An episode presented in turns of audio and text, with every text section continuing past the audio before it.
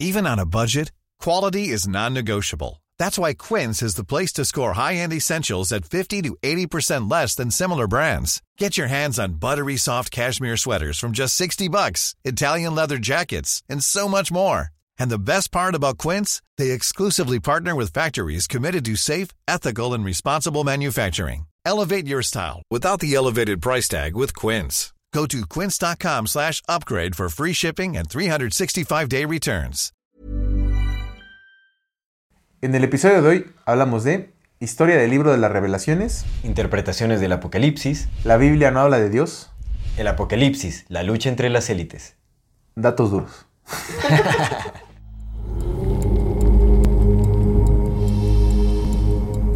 Bienvenidas todas las personas que nos ven y nos escuchan. Esto es Amor Fati. En la infinita brevedad del ser. Yo soy Aldo Acra. Yo soy César Jordán. El tema de hoy es el Apocalipsis bíblico, realidad o ficción.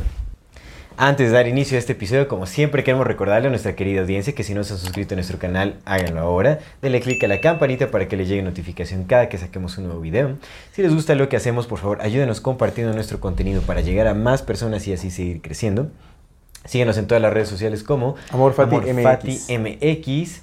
Eh, toda retroalimentación es más que bienvenida. Nos encantan sus eh, comentarios, sugerencias, historias, etc. Y no se olviden de mandar su solicitud para pertenecer al grupo privado de Facebook de Comunidad Fati para participar en el programa de voces de la comunidad.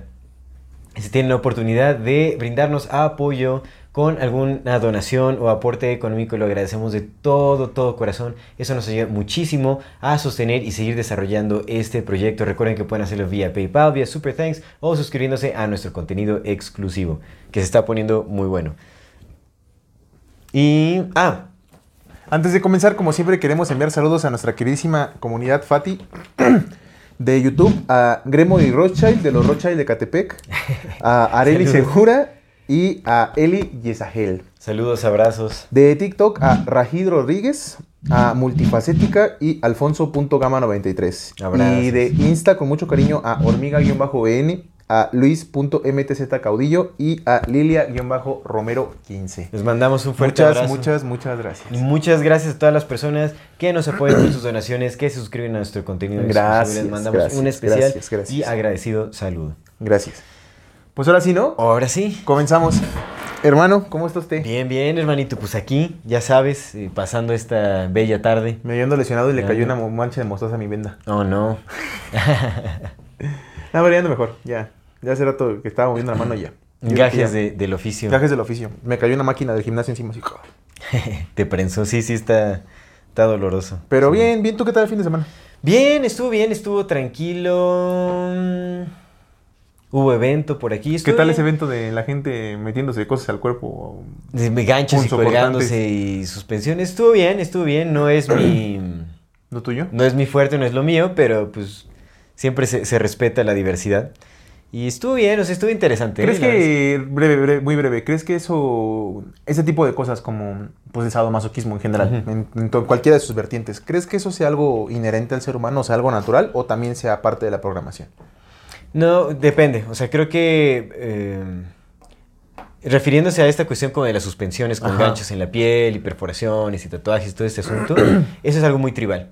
O sea, definitivamente eso es algo, son prácticas antiquísimas.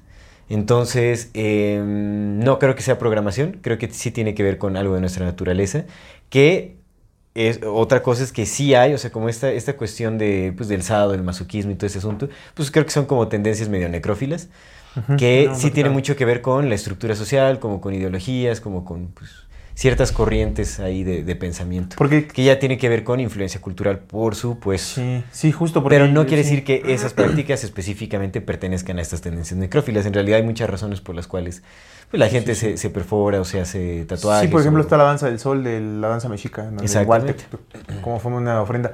Eh, sí, este tema de la parte como social es muy, muy curioso, ¿no? Porque el otro día estaba pensando, dije, güey, pues a ver, como que toda esta toma de, de lo gótico y todo eso, pues nos vino de la Europa, eh, al menos como que la, la expansión de la Europa postguerra, ¿no? Entonces había como mucha depresión y mucho oscurantismo y mucho como rechazo social. Y pues eso se perpetúa y entonces nos llega a nosotros y nos llega como forma de todo lo que tiene que ver con lo, pues lo más oscuro, ¿no? Lo gótico, lo dark y toda esa parte.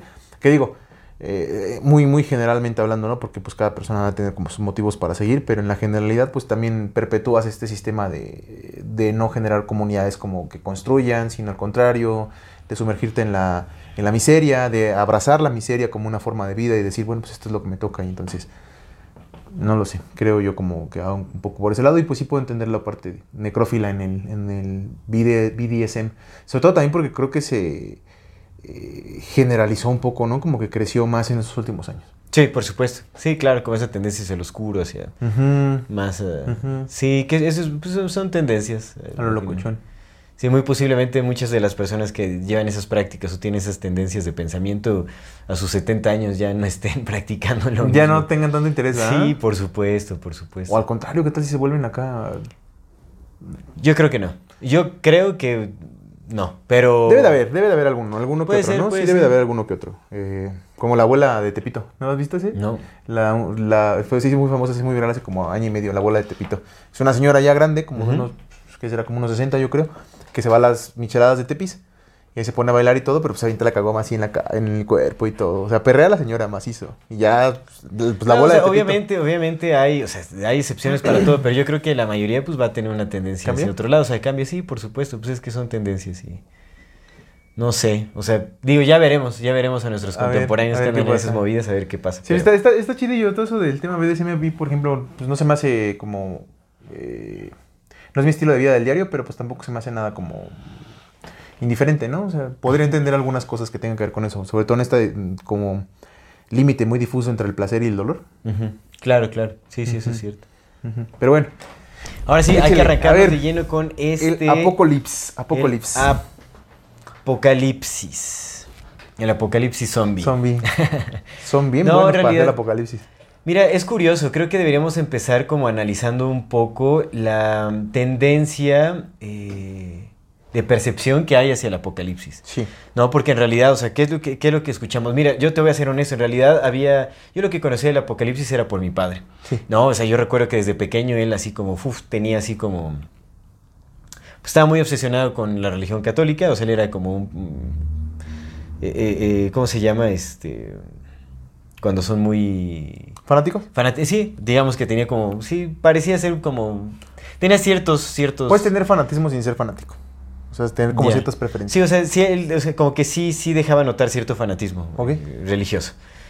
Porque a cada rato, o sea, imagínate, nosotros, a mi hermana y a mí de pequeños nos hacía rezar el rosario y eran así como horas rezando esa madre y uno así ya... Sí, es muy largo el rosario. No, uno ya acá así hastiado de estar así, o sea, imagínate, no sé, o sea, pues está chiquillo y como que, pues eso qué, no, no, no, o sea, pues tú quieres estar jugando, conociendo, pues haciendo otras cosas. Sí.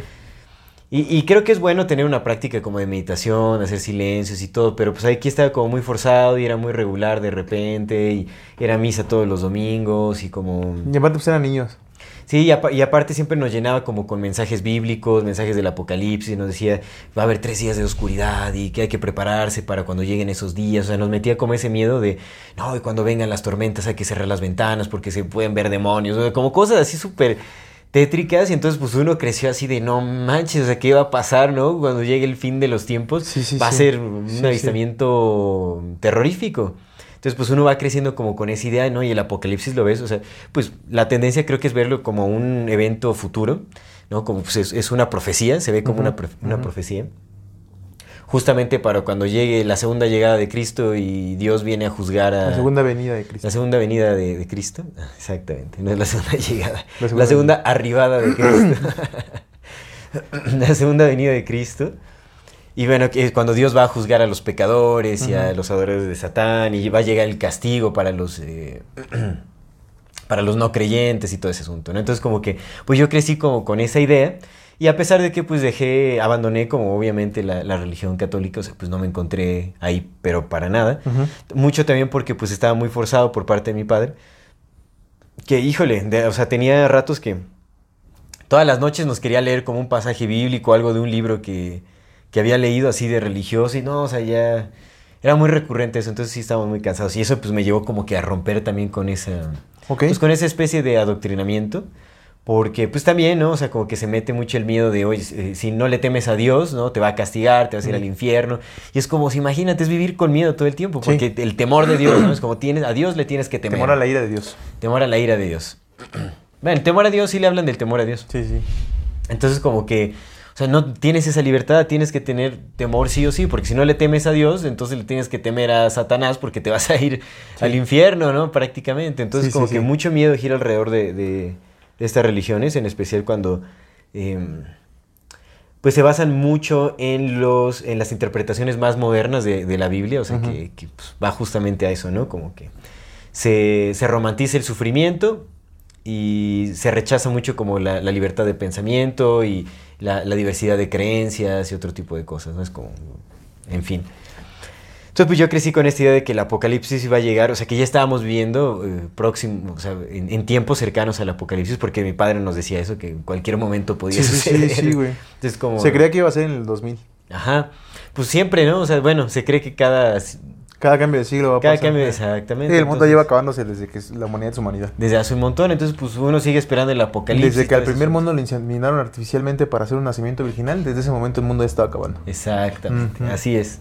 Así como uno nace, pues uno también al nacer empieza a morir lentamente. Se podría interpretar así, pero bueno, mejor mejor tomarlo no, como que nace naces, vives muere. plenamente, maduras y después empiezas tu proceso de regreso a casa o tu proceso de reciclaje, ¿no? Reciclaje más bien, sí. Exactamente. Sí, sí, sí. Sí. Entonces creo que la idea generalizada es justamente como esta, ¿no? Es una profecía del fin de los tiempos en donde eh, llegará el juicio final. sí, ¿no? En donde empieza la nueva era de, de Jesucristo sí.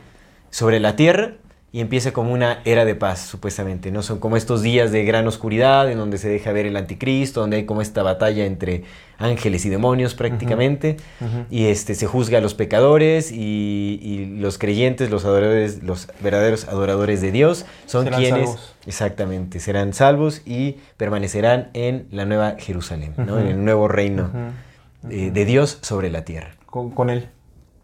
Pero creo que la visión general es esa, ¿no? Es como un tiempo de, como de, de temor, de batalla, de oscuridad. Sí, es muy curioso porque en teoría se supone que el apocalipsis es un mensaje de esperanza, pero creo que la mayor parte de los que lo leemos es como de...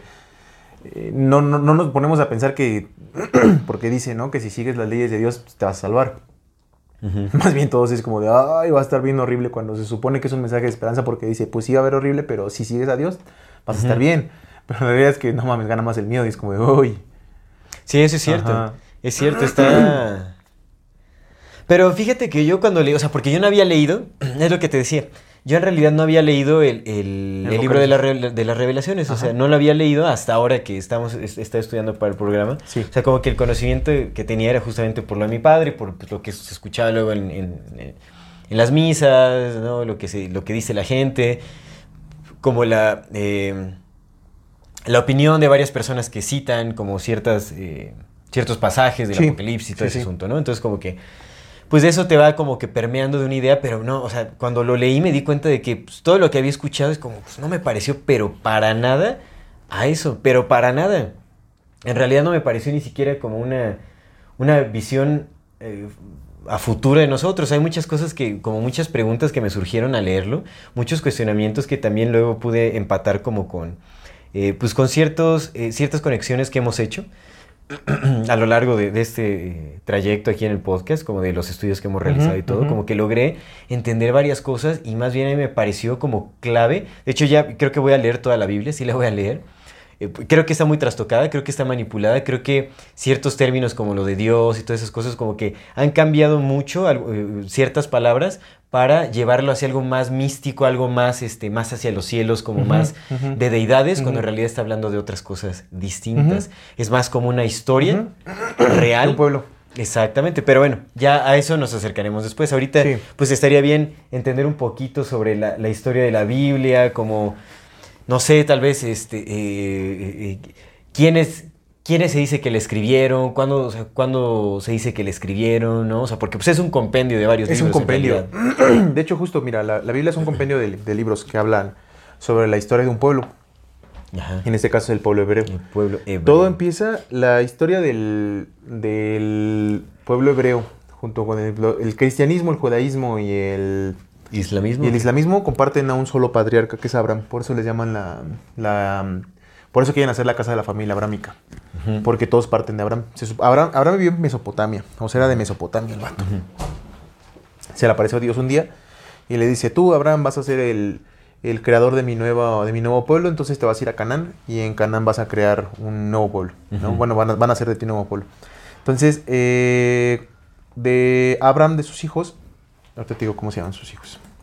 Ah, no, sí lo tengo aquí, mira. Aquí lo tengo, aquí lo tengo. Sí. Les hijes. Les hijos de Abraham. Les hijes del Ebrem. Mira, según el Génesis, Abraham era un nómada. Luego Yahvé se le aparece y le dice, te daré a ti a tu descendencia toda la tierra de Canaán en heredad y perpetuidad, y seré el Dios de ellos. Y le dijo que su mujer, le iba, Sara, le iba a dar un nombre que su, a su primer hijo que sería Isaac. Isaac tuvo dos hijos, Jacob y Esaú. Y a Jacob, eh, fíjate, está bien chistoso. Yahvé continuamente declaró su amor por Jacob. Yo amé a Jacob y aborre- y aborrecí a Esaú. Yahvé se le aparece a Jacob y le dice, tú te llamas Jacob, pero ya no te llamarás así. Desde hoy tu nombre será Israel.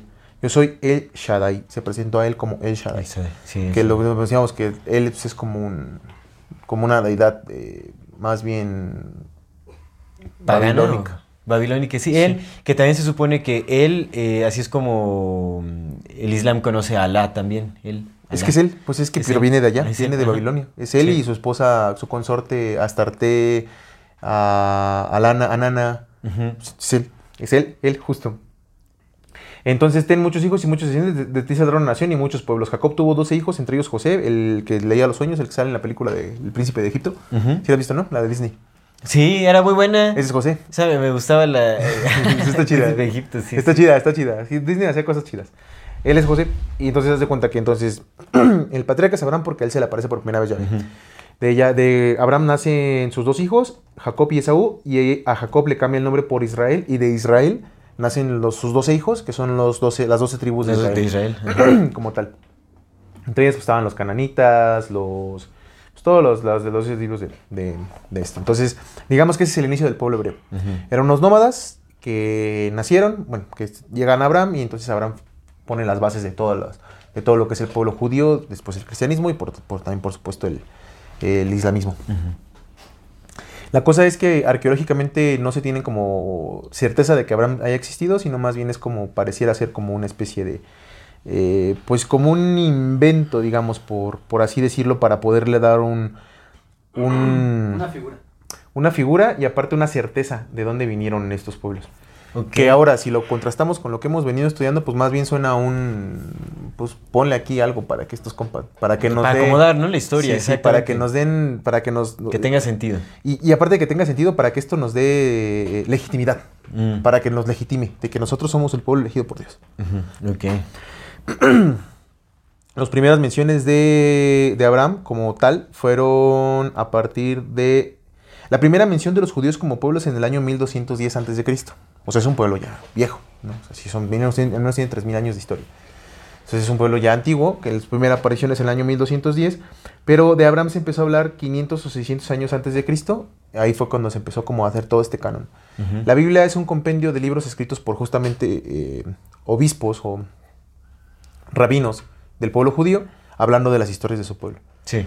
Todo fue concentrado en estas historias, pero luego recordemos que los judíos muchas veces los han sacado de su tierra, muchas entre las de Moisés, ¿no? La, y una de ellas, una muy grande, fue cuando se los llevaron a Babilonia. Los exiliaron en Babilonia.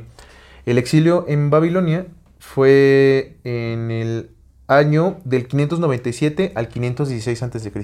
Estuvieron 80 años más o menos, una generación completa en Sí. Babilonia. Pues, ¿qué haces con una generación? Pues puedes programar. Mm. ¿no? De ahí, de, de ese, de ese cautiverio babilónico, pues eh, hay un sacerdote muy importante que se llama Esdras. A Esdras lo mandaron de, directamente de, de- de esa zona de Babilonia, de la Babilonia judía, a otra vez a Jerusalén para que re- reenseñara a su pueblo con las tradiciones que se habían perdido. Pero la cosa es que tenían a la Torah, que son los, los, eh, los registros bíblicos más antiguos, pero de pronto con Esdras y todos los que siguieron también se trajo el Talmud, que es una interpretación de otros tipos de textos. Entonces tenían estos dos, el Talmud y la Torah. Se supone que la Torah es más antigua y el Talmud es como una versión más eh, Más reciente. Pues más apócrifa, no, no, no quiero decir apócrifa porque pues honestamente soy eh, ignorante de- de- en la profundidad de estos dos, pero pues es distinta. Sí. Ahora, Esdras pues, les volvió a enseñar a, lo- a sus compatriotas acerca de todo lo, el tema de la Biblia, porque pues había perdido muchas cosas, entonces Esdras fue como que el encargado de, de poner orden a, a- de nuevo al- a, los testamentos que se venían haciendo. Sí, sí, sí. Como en todo, también hay la parte del canon y la parte del apócrifo, incluso no nada más en el Nuevo Testamento, sino también en el Viejo Testamento. Sí. Hay muchos libros que se desestimaron. Entonces Mm. hubo un hubo como siempre concilios donde los especialistas se pusieron de acuerdo y dijeron este sí entra, este no entra, este sí entra, este no entra. También hay que recordar y poner mu- mucha mucha atención que el idioma en el que nosotros leemos la Biblia, como bien lo mencionaste, pues no es ni de cerca el idioma que originalmente se escribió. Exactamente. Esa es la cosa. El idioma hebreo eh, ¿Fue en hebreo todo? O sea, ¿fue escrito todo en hebreo o también hubo algunos textos Está algunos, griegos? sí, justo eso. Es que hay unos arameo, textos griegos, hay unos textos en arameo, hay unos textos en, pues, en el idioma que hablaban en Mesopotamia, en Babilonia. Canani- no, no era como Es que no sé cananita. cuál, a ver, otra- bueno, también. Pero bueno, en Mesopotamio. Hay como seis o siete tipos de, de textos, ¿no? Y entonces todo se, se, se conjetó y por eso, por ejemplo, Esdras fue el que tradujo algunos textos que estaban escritos en otros idiomas. Ok.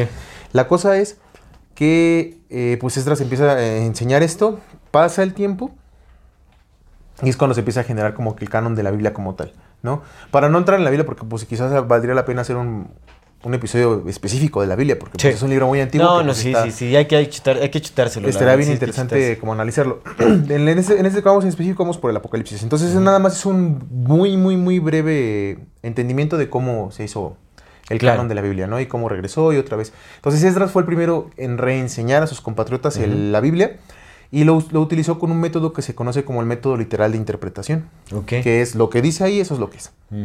Evidentemente de ahí sacas como la parte espiritual, pero lo que dice ahí es lo que está diciendo, ¿no? Ok, ok. Eso es importante para más adelante que vayamos avancemos en el programa, pues para ver los métodos de interpretación del Apocalipsis, porque hay un montón Sí, de hay un métodos, montón. pero un montón. Que yo considero que eso también está hecho adrede. Sí, como para confundir, como lo es todo. Mira, voy a hacer supuesto. aquí nada más un paréntesis muy rápido. Yo lo he pensado eh, y cada vez que estoy trabajando he tenido la bendita fortuna de poder trabajar con muchos libros espirituales y muchos acerca del cristianismo y no por demeritar ni mucho menos el trabajo de nadie, no es mi intención, pero sí me he dado cuenta de algo, que me he encontrado con personas muy, muy sabias, muy instruidas y a lo largo de la historia de la humanidad ha habido personas muchísimo más instruidas de lo que quizás yo en toda mi vida voy a poder estar.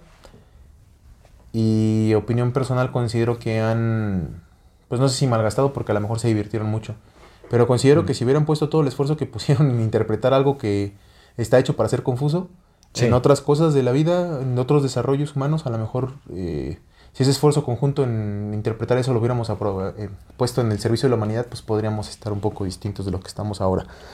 Y más en la modernidad, porque he conocido a personas, incluso de esto del trabajo, personas muy, muy, muy eruditas, Ajá.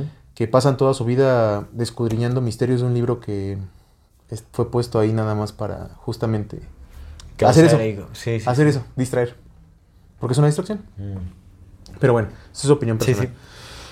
Ahora, Apocalipsis, vamos a poner el Apocalipsis. Ya había estado el, el Viejo Testamento. Entonces llega Jesús y les dice a los escribas y a los fariseos les- eh, que el pedo de Jesús con los escribas y los fariseos es que los, los escribas y los fariseos no se basaban en la Torah, sino se basaban en el Talmud, que era una interpretación de ciertos rabinos acerca de la Torah, o sea, de los textos antiguos. Ok. Entonces, creían más, por eso les dice, es que ustedes, su, su religión es como una de hombres". reinterpretación Sí. de, la Torah Justo, del Talmud. Justo. Entonces les decía, su religión es una religión de hombre porque pues ustedes no están leyendo lo que tienen que leer y no están entendiendo lo que tienen que entender, sino están basándose en lo que dijo este cabrón. Entonces llega Jesús, pasa lo que pasa, lo matan y quedan sus apóstoles predicando pues el evangelio de Cristo, ¿no? Que es su palabra. Entonces eh, empiezan a hacer como que los- las nuevas bases de lo que se entraron en que se conoce ahora como el Nuevo Testamento. Sí. El Nuevo Testamento pues evidentemente solamente funciona para los cristianos, cristianos pentecosteses y cristianos católicos. Porque pues los judíos no tienen Nuevo, Nuevo Testamento, porque para ellos nada más es un Es- solo sí, sí, testamento, el libro, el libro como tal, y los islámicos pues tienen el Corán. Entonces, cuando, part- cuando pasa lo de Jesús y sus discípulos empiezan a, a esparcir, uno de ellos, Juan, Juan Cebedeo, eh, llega en el año 96 aproximadamente, estaba como del año 90 al año 100, estuvo exiliado en la isla de Patmos, en Éfeso. Patmos, sí, le exiliaron. Y ahí en Patmos, en Éfeso, se supone que llega la revelación divina donde le dicen a Juan. En Grecia, ¿no? Está en Grecia. Ajá, Éfeso. ajá. En Patmos. Sí. O en Turquía. Éfesos está en Turquía. Patmos es una isla en Grecia, ¿no? Eh, Patmos. Sí, Patmos es una isla en Grecia. Patmos es la fiesta griega donde comenzó el fin del mundo, mira. Sí, sí, le, le llaman la isla del apocalipsis. Pues ahí estuvo, ahí estuvo mi compa el Juan. el Juan. Entonces ahí se supone que le llega la inspiración John. divina, o se lo llevan más bien, porque pues es lo que cuenta, ¿no? Que se lo llevan. Y Dios le Sí. enseña todo este peliculón de lo Pues que algo es el así como este Enoch. Ándale, justo. Sí, la revelación en sino que pues también lo de Enoch, a Enoch también le, le- le dieron como una especie de, De revelación. de revelación Sí. así apocalíptica. Pues es que eso es lo que significa Apocalipsis, revelación. Revelación, exactamente. Apocalipsis es revelación. Entonces ya en el año 96 aproximadamente es cuando se considera que se escribió el Apocalipsis por Juan, Juan Cebedeo. Y de ahí pues empieza a hacer pues, todo este tema. Ahora, el Apocalipsis, dos, dos, un- una apreciación de ese, de ese tiempo. En, en ese tiempo, en apro- aproximadamente 300 años antes de Cristo y 300 años después de Cristo, como un periodo de 600 años, hubo una explosión de, de literatura apocalíptica. El apocalipsis bíblico no es el único apocalipsis que se escribió en esos días. Había, pues era la moda por muchos años. En ese entonces, ¿cuándo, cuándo- de cuándo estamos hablando? 300 antes de Cristo y 300 300 después de Cristo. Como por 600 años fue hubo mucha producción de, de, De literatura de apocalíptica. literatura apocalíptica. Canon eh, bíblica, no bíblica y o sea, de todo. Qué loco. Bueno, igual 600 años es bastante. Es mucho, es mucho, Son seis generaciones. es mucho, es mucho. Pero recordemos que esos 600 años pasaron en el, en el apogeo del Imperio Romano y en su decadencia, en el principio de su decadencia. Eh, entonces, en el año ese, ese apocalipsis no fue el, o sea, no es el- la única literatura, digamos, que, que se estaba, o sea, que, que es- no es un libro único como tal, sino que pues había, se estilaban muchos de ese tipo de cosas. El apocalipsis no era aceptado como tal, o sea, por, no fue tan aceptado desde el principio como parte del canon. Mm. Dionisio, por ejemplo, un obispo, el obispo de Alejandría, Dionisio, se oponía a la autenticidad del Apocalipsis, Cirilo de Jerusalén, San Juan Crisóstomo, Martín Lutero, el mismo Martín Lutero, se oponían a la creencia de que el Apocalipsis pues, era escrito por, por, por influencia divina y decían que pues nada más era una novela, Mm. fue una novela inventada por un cabrón. Y nada Que más. ni siquiera se sabía, ¿no? Porque, de hecho, actualmente están dudando si realmente fue el, el tal apóstol Juan. Juan, ¿no? sí, claro. No se sabe, o sea, hay muchas dudas. Por ahí se decía que también era como un filósofo griego por ahí que decidió escribirlo. Bueno, no se sabe bien con certeza quién. Eso es como que digamos lo que te digo. Entonces es como Ajá. la oficialidad dice eso, ¿no? Pero también la oficialidad dice que estos carnales se oponían hasta que en el año 382 fue aceptado por decreto del papazo Damaso I eh, que el Apocalipsis ya fuera parte del canon. ¿Tú sabes por qué, en lugar de que perteneciera al Viejo Testamento, se pasó, se puso en el Nuevo Testamento? Porque pues es después de Cristo. Pues después. Ah, ok, sí, es cierto. Sí, el Viejo Testamento es sin Cristo. Nuevo Testamento Mm. ya es con Cristo. Cierto, cierto. Simón. Entonces hasta el año... Pero no, tres- ¿no formó parte del Viejo Testamento en algún momento? no, porque fue, fue escrito hasta la... fu- Sí, fue escrito en el año 96. Sí, sí. Y fue escrito, se supone que por Juan Pero no sé en dónde. O sea, en- Además, no podría haber sido puesto en el Viejo Testamento porque en, la, en, Sí, en el sí. saludo original dice nuestro Señor Sí, dice Jesucristo. nuestro Señor Jesucristo, Sí, sí, sí. Entonces, hasta el año 382 es cuando se acepta como tal que forme parte del canon. O sea que por, 300, por 282 años que, fue, que estuvo ahí, no se aceptaba como parte del canon. Unos decían que sí, otros decían que no, decían que pues era basura. E incluso hasta la fecha, la Iglesia Ortodoxa no acepta el Apocalipsis como parte del canon.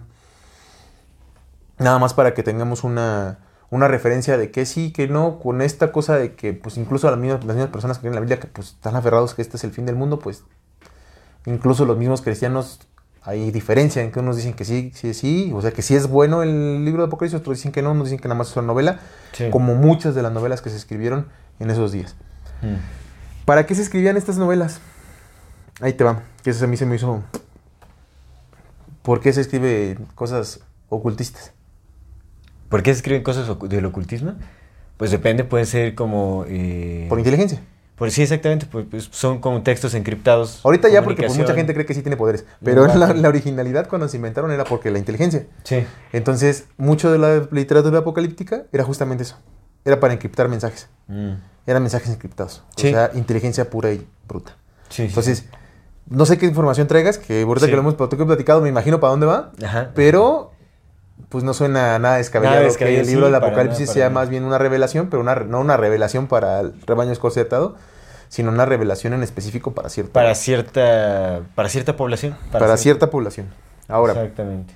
eh, ah, mira, fueron 400 años, no 600 años, 400 años antes y después de Cristo, 200 años antes y 200 años después. Mm. O sea, cuatro generaciones de personas escribiendo acerca del Apocalipsis, de que, se- de que va a acabar el mundo. Ahora, nada más, para terminar la parte de la historicidad. ah, se supone que el- si le hacemos caso a la parte crística, digamos, o a la parte bíblica, el Apocalipsis fue escrito no como una revelación del futuro, sino como una revelación para los cristianos que estaban viviendo en ese momento.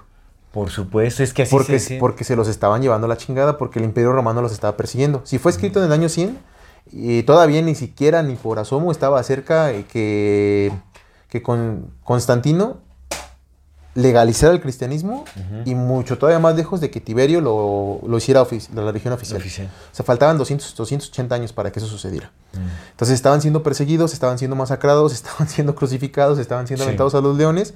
Entonces el Apocalipsis fue más bien eso, una carta de esperanza para los cristianos primitivos de que la iglesia, eh, de que la iglesia iba a funcionar y de que la iglesia iba a salir adelante y que pues Mm. to- todo este desmadre que estaba pasando de que el diablo sí llegaba y que la bestia y que bla bla bla bla, bla iba a pasar porque Dios entonces iba a estar con ellos y al final Dios se los iba a llevar a la nueva Jeru- Jerusalén. Entonces, eso es un contexto histórico en el que se desarrolló. El, el Apocalipsis fue escrito para los cristianos de esa época. Ahora, en, 1400 en 1517, Lutero fue el, fue Lute- mil- en el 31 de octubre, cu- curiosa fecha, Lutero clava sus 19 tesis en la, la- la- la abadía de, no sé, no me acuerdo cómo se llama, Ok, pero en Alemania. ok. De Wetz, Wetzfela, Win- Wetzfela, una cosa así. Oh, no, no. Y a partir, en, ese, en esa fecha inicia oficialmente la reforma. Con la reforma se crea el cristianismo, el cristianismo pentecostés. Sí. O sea, se, se escinde la iglesia católica. Porque la iglesia católica, recordemos que como tal, pues empieza a partir de que se declara oficial la, eh, la religión cristiana como parte del Estado y se crea el papado, que es en el año 400, en el siglo, en el siglo, en el siglo V, cuando Sí. se crea la iglesia católica. Entonces, el siglo Que es V, después del concilio de mm, Nicea. mm, como 200 años, como 100 años después del Sí, concilio de porque Nicea. fue 325, ¿no? El, Del concilio de Nicea. Entonces, Sí. en el siglo V, como 400 y algo, se crea la iglesia católica porque se hace oficial el cristianismo Mm. como religión del Estado y se crea el papado. Entonces, de ese a, mira, al siglo XVI, en 1517, cuando Lutero clava sus, sus tesis, Sí. y de ahí oficialmente nace la religión protestante, protestantes y católicos, vamos a llamar. Sí. Los protestantes, una de las cosas justamente que Lutero abogaba es que la interpretación de la Biblia, al menos del en específico del Apocalipsis, pues, era histórica, que el Apocalipsis hablaba de cosas que ya habían pasado. Y entonces hacía referencia, o lo que se estimaba por las lecturas e interpretaciones que se le daban al Apocalipsis, es que a la bestia a la que se refería la iglesia católica y el anticristo era el Papa. Basados en el contexto histórico Pero ¿quién, quién, quién tenía Lu- esa interpretación? Lutero. Lutero. Le dice que Lutero el los protestantes. anticristo era, Era el el Papa. De ahí viene entonces esa idea de... Justo, espera, espera. Entonces, en el año 1542, después de este, de, de este, todo este pedo, porque pues el Lutero estaba con sus ideas, en el año de 1542, el Papa eh, hace un, un concilio, hace una conferencia y dice, a ver, vamos, ¿qué está, ¿qué está pasando? Están diciendo que yo soy el hijo del diablo y sí lo soy, pero pues no mamen, que no lo sepan, entonces vamos a arreglar este pedo. Y, en- y mandan a... En 1542 más bien se crea la, la orden de la Compañía de Jesús. En 1542. Y en Sí, sí, sí. 1590 se publica el primer libro llamado eh, Comentarios sobre el Apocalipsis de Francisco Rivera, jesuita, donde justamente en esos comentarios del Apocalipsis, a partir de en esta primera publicación se comenzó a decir que el Apocalipsis no era del pasado, no era histórico, sino que hablaba Mm. del futuro. Y que la bestia era un ser humano que iba a ser el diablo. No, que el dragón era un ser humano que iba a ser el diablo y que la bestia pues era un... Lo futurizaron Sí. para pronto. Entonces, desde que se inició hasta 1500, eh, 1590, el Apocalipsis siempre se interpretó como un, algo que ya había pasado. Porque se creó justamente para darle esperanza a los cristianos Claro, de esa época. exactamente, que era... 1592. Que hasta ese entonces era, era histórico y a partir de 1590 se cambió el concepto a futurista, a decir que el Apocalipsis hablaba de un final Sí. de los tiempos. Que, o sea, hay que entenderlo porque cuando al tiempo en que fue escrito, ¿no? Este, este texto, realmente sí hablaba a futuro, pero un futuro Inmediato. inmediato. Sí. Exactamente, Sí, sí, sí. o sea, para que, para que se entienda, ¿no? O sea, no hablaba del... O sea, eh, estaba escrito, de, sí, de acuerdo al contexto que se veía en ese entonces, y hablaba de un, un porvenir cercano. Ajá, no, no como... No como el fin de los tiempos. Era en realidad era el fin de esos tiempos, de que Sí, estaban de... Eran las consecuencias porque estaban en- como en un conflicto por ahí. Es correcto. Alguien es. Es correcto. Y entonces a partir de ahí, pues una serie de otros jesuitas empezaron a publicar más, más libros. Benditos jesuitas, como si son súper estrategas Sí. para la manipulación de la información. En el concilio de Trento, mira, en el 500, de que fue del 1545-1563, se convirtió en una depresión futurista, pues antes era historicista y se creía que el Papa era el anticristo. Y a partir de ahí, recordemos que del 1542 también, ¿la cuándo se creó la, Inquisición? También fue en ese siglo, o sea, fue en el siglo XVI, no me acuerdo si exactamente en sí, fue en el 1542, siglo XVI, sí. pero en ese, en ese mismo siglo, 1540, 1550, se crea la Inquisición y la Inquisición, recordemos que no fue hecha para las brujas, fue hecha para chingarse a los protestantes. Sí, exactamente. Para la guerra de protestantes contra católicos. Que pareciera ser más bien. de, de porque conversos, Lutero- ¿no? Era como de conversos. De, ajá, porque Lutero venía de familias de élite también. Ujú. Lutero era rico, era hijo de ricos. Entonces pareciera ser que en realidad la. no pareciera ser, pues. Pareciera, porque pues quién tiene la razón y quién tiene la verdad.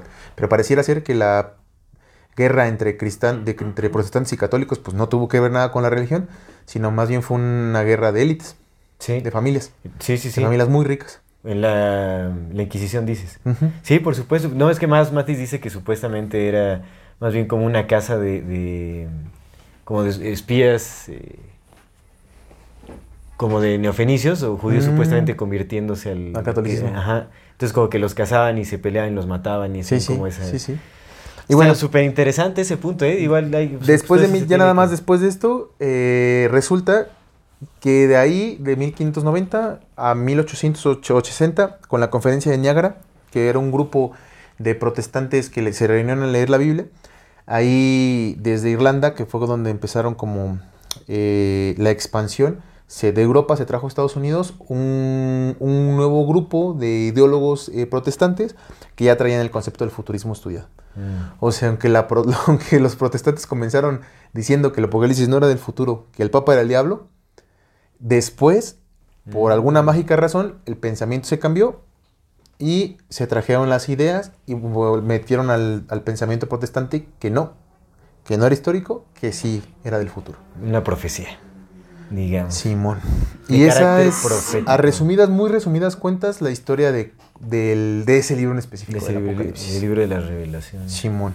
Pero bueno, digamos que esa es básicamente como que la, la resumidas cuentas la historia del el apocalipsis. del Apocalipsis. como Y ni siquiera se sabe quién escribió los textos bíblicos en realidad, ¿no? Porque la Biblia es ser un compendio, o sea, pues no. Es un compendio, pues se supone que Hay cada... especulaciones En el Nuevo sobre- Testamento hay como un poquito más de registros, ¿no? Porque pues tenemos que el Evangelio según Mateo, el Evangelio según Lucas, el Evangelio según San Juan, Sí. el Evangelio Pedro no los- sí, sí, sí, pues los apóstoles y todo, ¿no? Bueno, eso, supuestamente fueron todos los apóstoles quienes escribieron Cuatro, el Nuevo son cuatro evangelios. Cuatro evangelios. ¿Y del Viejo Testamento sabemos? Pues sabemos que Eclesiastés y Sabiduría fueron presumiblemente escritos por Salomón. David también escribió un libro. eh, Esdras. Esdras tiene su libro. Algunos de los libros que están ahí sí tienen como quiénes, pero muchos no. Pues, Pero, ¿se sabe con certeza? O sea, ¿se asegura? Pues o, más bien son como las, las especulaciones. o como- Pues es que, la, o sea, es certeza, religiosamente es certeza. Pues es que es fe. Re- ajá, religiosamente es certeza. Arqueológicamente o... Digamos, la iglesia lo reconoce como Sí, una certeza. sí, sí, claro. Pero, digamos, dentro del círculo de, de- de- de- de científicos y de estudiosos. eh, eh, Pues es que de- nada se toma de, inter- como certeza de en la Biblia. intérpretes, de intérpretes y, y- Es y que nada se, nada se toma como certeza en la Biblia. Fuera de la. Biblia. Fuera del Fuera de plano Biblia, bíblico, na- nada se toma como Es que eso es muy importante entenderlo, porque, o sea, la iglesia te lo pone como una certeza. Pero ellos. los verdaderos estudios, o sea, siguen fluctuando Sí. y no se sabe a ciencia cierta quién carajos escribió la Pues Biblia, no. ni el Viejo ni el Nuevo Pues Testamento. no, pues no, no se sabe. No, se sabe, a ciencia cierta, no se sabe si Cristo vivió. Se especula que sí. La especulación va más apuntada a que sí. La especulación más grande dice que sí, que sí estuvo, sí, al menos el personaje histórico sí estuvo ahí. Sí. Pero también hay muchas evidencias Con que no. algunas modificaciones. Ajá. Y se basan, por ejemplo, en Tito, en Tito Flavio, ¿no? Eh. Que habla de que pues sí había un hombre llamado Jesús, que fue un mesías y bueno, un revolucionario que queda, pero pues eso también puede ser manipulado. Sí, exactamente. Pero es que eso es muy importante entenderlo, ¿no? O sea, porque todos lo- los relatos bíblicos, o sea, tomarlos como una certeza solo porque la iglesia dice que es cierto, pues no es cierto. Porque en realidad, o sea, todos quienes han estudiado y, y las, las supuestas conclusiones a las que se ha llegado ha sido pues por los traductores, por los intérpretes, por los historiadores, por toda esta gente que, Que sí hay maneras de- que no han llegado a ninguna conclusión. Que sí hay maneras de, de corroborar ciertos datos. Por ejemplo, cuando dicen, hablan del exilio, que fueron de Babilonia Sí. y tal, pues sí, Yo me refiero sobre registros. autores, o sea, sobre los autores. No, No, se no. sabe quiénes De- han no, escrito exactamente. pues. Además de que también, o sea, las traducciones... Solo Dios lo sabe. Exactamente, Pero si lo sabe Dios, que lo sepa Que el lo mundo. sepa el mundo. Exactamente. Que lo sepa la gente. exacto. Pero además, otra cosa que tenemos que entender es que las, las traducciones tampoco son tan certeras. No, güey. Porque hay muchas, o sea, de, de cada, de algunos términos hay muchas interpretaciones. O un, un pequeño símbolo, una pequeña letra Sí. que cambia ya puede significar algo completamente distinto. Además son traducciones que fueron de, por ejemplo, por decir algo, del hebreo al griego, del griego al arameo, del, del hebreo al arame- al arameo, del arameo al griego, del griego al latín, del latín al español. Exactamente. Del latín al inglés y luego del inglés al español. Exactamente, así es. Sí. Entonces un, uf, un Sí, sí, sí, trastoque, sí, tras- completamente. trastoque ahí de, En teoría, por eso se supone que la Torah es el libro, eh, por eso los judíos no aceptan el Nuevo Testamento, porque aparte dicen, bueno, pues esa madre la escribieron quién, sí, en sí, qué idiomas. Pero Sí, sí. nosotros tenemos un libro que está hablado en hebreo y el hebreo no ha cambiado desde hace un chingo de años. O sea, se ha modificado en pocas cosas, pero sigue siendo el mismo que leían allá, Ujú. es el mismo que leemos acá. sí, sí, Pero pues, hay unos libros de la Biblia que pues, no estaban escritos en hebreo. Algunos fueron escritos en griego. en griego, exactamente.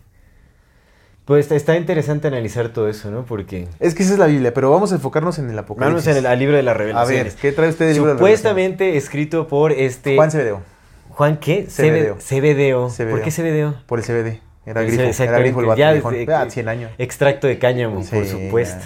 Pues tú, ¿cómo crees que Jesús hablaba con el Padre? No, güey, pues se dormía porque pues el CBD nada más te relaja un buen. No, Cebedeo porque su papá era, otro, no era un Cebedeo. Entonces era Juan, el hijo de Cebedeo. El, el hijo de Cebedeo. Ah, ok. Ah, pues creo que su papá era Sí, Cebedeo. o, o John de Patmos le dicen, o John el. ¿Cómo? El divino. ¿O cómo le dicen? Sí, ¿no? Perdón, Juan, El- Juan el divino. John. El, el más amado también le dice. ¿El qué? El discípulo El más, más amado. amado. El discípulo más amado. Ese Juan es el que le cuando Jesús estaba así en la le dice, madre, he ahí a tu hijo. Hijo, huevos. Mira, qué curioso, porque en realidad se dice que en, em, en Éfeso, Éfeso que es este lugar en, en Turquía, donde está una de las iglesias a, a las que se dirige Mm, Dios en, sí, en el libro de las revelaciones, se supone que ahí eh, está la tumba de la Virgen María y también está la tumba de Juan, el apóstol. Eh, en este libro que estoy trabajando, eh, el señor que lo escribió justamente fue a Éfeso y corroboró eso. Éfeso, yo entonces- fui a Éfeso, yo vi que sí estaba. Qué curioso, Turquía es, es un lugar este importante. Está locochón Turquía, ¿no? ¿No has Sí. visto todo el desmadre que están ahorita con el nombre de Turquía? No, la verdad es que no, no he tenido tiempo Ah, como de actualizar. del sé. pavo. A ver, ¿qué? Que se supone que... A ver, estoy- Resumidas cuentas, nada Ajá. más. eh, porque tiene que ver con el fin del mundo. Ajá, Turquía ya es que es Turquía. ajá. Pero ahora ya no es Turquía, ahora es como Turkey, ¿no? Bueno, Turkey es como se escribe en inglés, pero ahora es Turquía, se pronuncia igual, güey, pero ahora tiene una diéresis. Le cambiaron el nombre oficialmente. Porque se escribía como pavo. Pero se supone, lo que dicen estos vatos, que hay un dios, un demonio, una de las formas de Satán era un pavo. Mm. Pero no es un pavo guajolote, sino es un pavo real, como el que tienen en el Vaticano. Ah, un pavo real, qué Sí, loco. mon, Sí, mon. Sí, era uno de los dioses de. Sí, sí, sí, es una de las formas de Val. De Val. supone, De Sí. Val. Y de Zeus también, que se convertía en pavo real. Un pavo real, sí. Y- Qué curioso, que yo ahí tengo justamente con, pues hay una- unas eh, especulaciones o unas eh, ideas que traigo sobre quién es Val en realidad. Algo que podría ser. A ver, a ver. Vamos a, aquí vamos a desenmascarar a este tal Satanás. A ver, a ver. No, no es cierto, pues vamos a especular nada más al respecto. Eh, Pero es el desmadre que están ahorita con, con Turquía, con pero Turquía. sí, pues es que es todo el Medio Oriente, ¿no? Turquía, ¿dónde nos dijo el Nietzsche que estaba? Como abajo de Rusia, ¿no? Sí. Está cerca, sí, sí, sí. Estamos llenos de mapas ya. Sí, está en nuestros mapas aquí. Sí, sí, nos ven ¿Dónde así. Nietzsche? Nietzsche, a ver, háblale. Atrás de ti. Bueno, voy a pasar. Corte. No, no, que salgas, que, que salgas. salga. Ah, muchas gracias, molto grazie. Ah, mira, aquí sí vienen con los nombres. No, que vienen con nombres, vienen nombres en ruso. En chino, güey. Kazajstán, Uzbekistán, Turkmenistán, Turquía. Aquí está. Aquí está. Sí, mira, sí. pues sí. Aquí está Italia. Esto es Grecia. Esto es Turquía. Pues sí, aquí está la isla de Patmos, mira, entre. Pues sí, al lado de Éfeso. Ujú. Sí, o sea, pues bueno, nada más se cruza ahí. César diciendo, regresó el mapa. Nos dejó el mapa, mi amigo. Nos dejó el mapa, qué, qué bendición. Aquí va a recordarnos ahí cada vez que lo veamos. Bueno, ya voy a subir ese y ya lo ponemos por aquí, ¿vale? Ah, ándale, para verlo. Ahí está el, el mapa del Nietzsche. Bueno, Turquía, ¿qué? No, nada, o sea, me parece que es como un, un punto importante. Sí. O sea, seguramente hay algunas revelaciones en ese lugar específicamente. En toda esa área hay muchas cosas, ¿no? Pero este. Ya ni, ya ni recuerdo, ¿en dónde se supone? Bueno, la, la Nueva Jerusalén, ¿en dónde iba a estar? Pues ¿No ahí, ¿no? Pakistán? Jerusalén. No, no está en Pakistán. ¿La Nueva Jerusalén? Pues debe estar en Jerusalén, güey. Pues No, o sea, la, la nueva Jerusalén no, era- no, iba, no iba a ser en Pakistán. no sé. No, pero es que es la Nueva Jerusalén. Pero tendría que estar donde está la vieja Jerusalén, ¿no? No, No. no, la Nueva Jerusalén es una nueva ubicación de, del- la ciudadela de- divina o el, el pueblo de Dios. Sí, es como una reubicación la Nueva Jerusalén. Pero bueno, a mí, al leer este, el libro de las revelaciones, Sí. la verdad es que em, definitivamente, o sea, se me cayó toda esa idea que tenía del apocalipsis como una profecía. En realidad, no es de carácter tan profético, sino más bien es como un aviso, es como una especie de aviso que se le da a este, a este apóstol, supuestamente, que te digo que no se sabe ni siquiera con certeza si hay, si es, si es este Juan, porque bueno, hay, hay varios debates, te digo que es este. A ver, déjame ver, aquí se supone, Manly P. Hall, en este libro habla de... Ah, ya me cambiaron, ya me cambiaste mi... Luego, luego a echar las culpas. Sí, me ¿Quién cambiaste agarrado mi tu libro, Aldo separador. José? ¿Cómo no? Sí, ¿cómo no? Sacaste mi separador y te burlaste de que era de agua. De agua ¿Por qué tienes un separador de agua potable con esvásticas? Pues no sé, era de mi papá. Este es un mensaje para las personas que nos ven y nos escuchan. En la infinita brevedad del ser. Yo soy Aldo Acra Yo soy César Jordán. y este es un video para invitarte a que te unas al contenido exclusivo que tenemos preparado para ti. tendrás acceso a videos privados, Escenas detrás de cámara. cámaras y bloopers. Podrás ver los episodios Antes de ser publicados, recibirás regalos exclusivos por parte del equipo de Amor Fati y 145. y muchas sorpresas más. ¿Qué esperas? Únete al contenido exclusivo de Amor Y Fati. en la infinita verdad del ser. Hasta luego. Cómo extrañamos los que extrañamos cuando se nos viene todo el amor y toda la vida de golpe. En qué momento el recuerdo se vuelve nostalgia y la nostalgia desolación. Cuántos pasos nos separan del olvido. Cuántas veces habremos de morir. Así extrañamos los que extrañamos, Emilia, con días en que la ansiedad y el desgarro lo llenan todo y noches que parece que no van a terminar con la garganta de piedra y el estómago de lumbre atravesado por espadas de alquitrán. Así extrañamos los que extrañamos, Emilia. Así te extraño yo.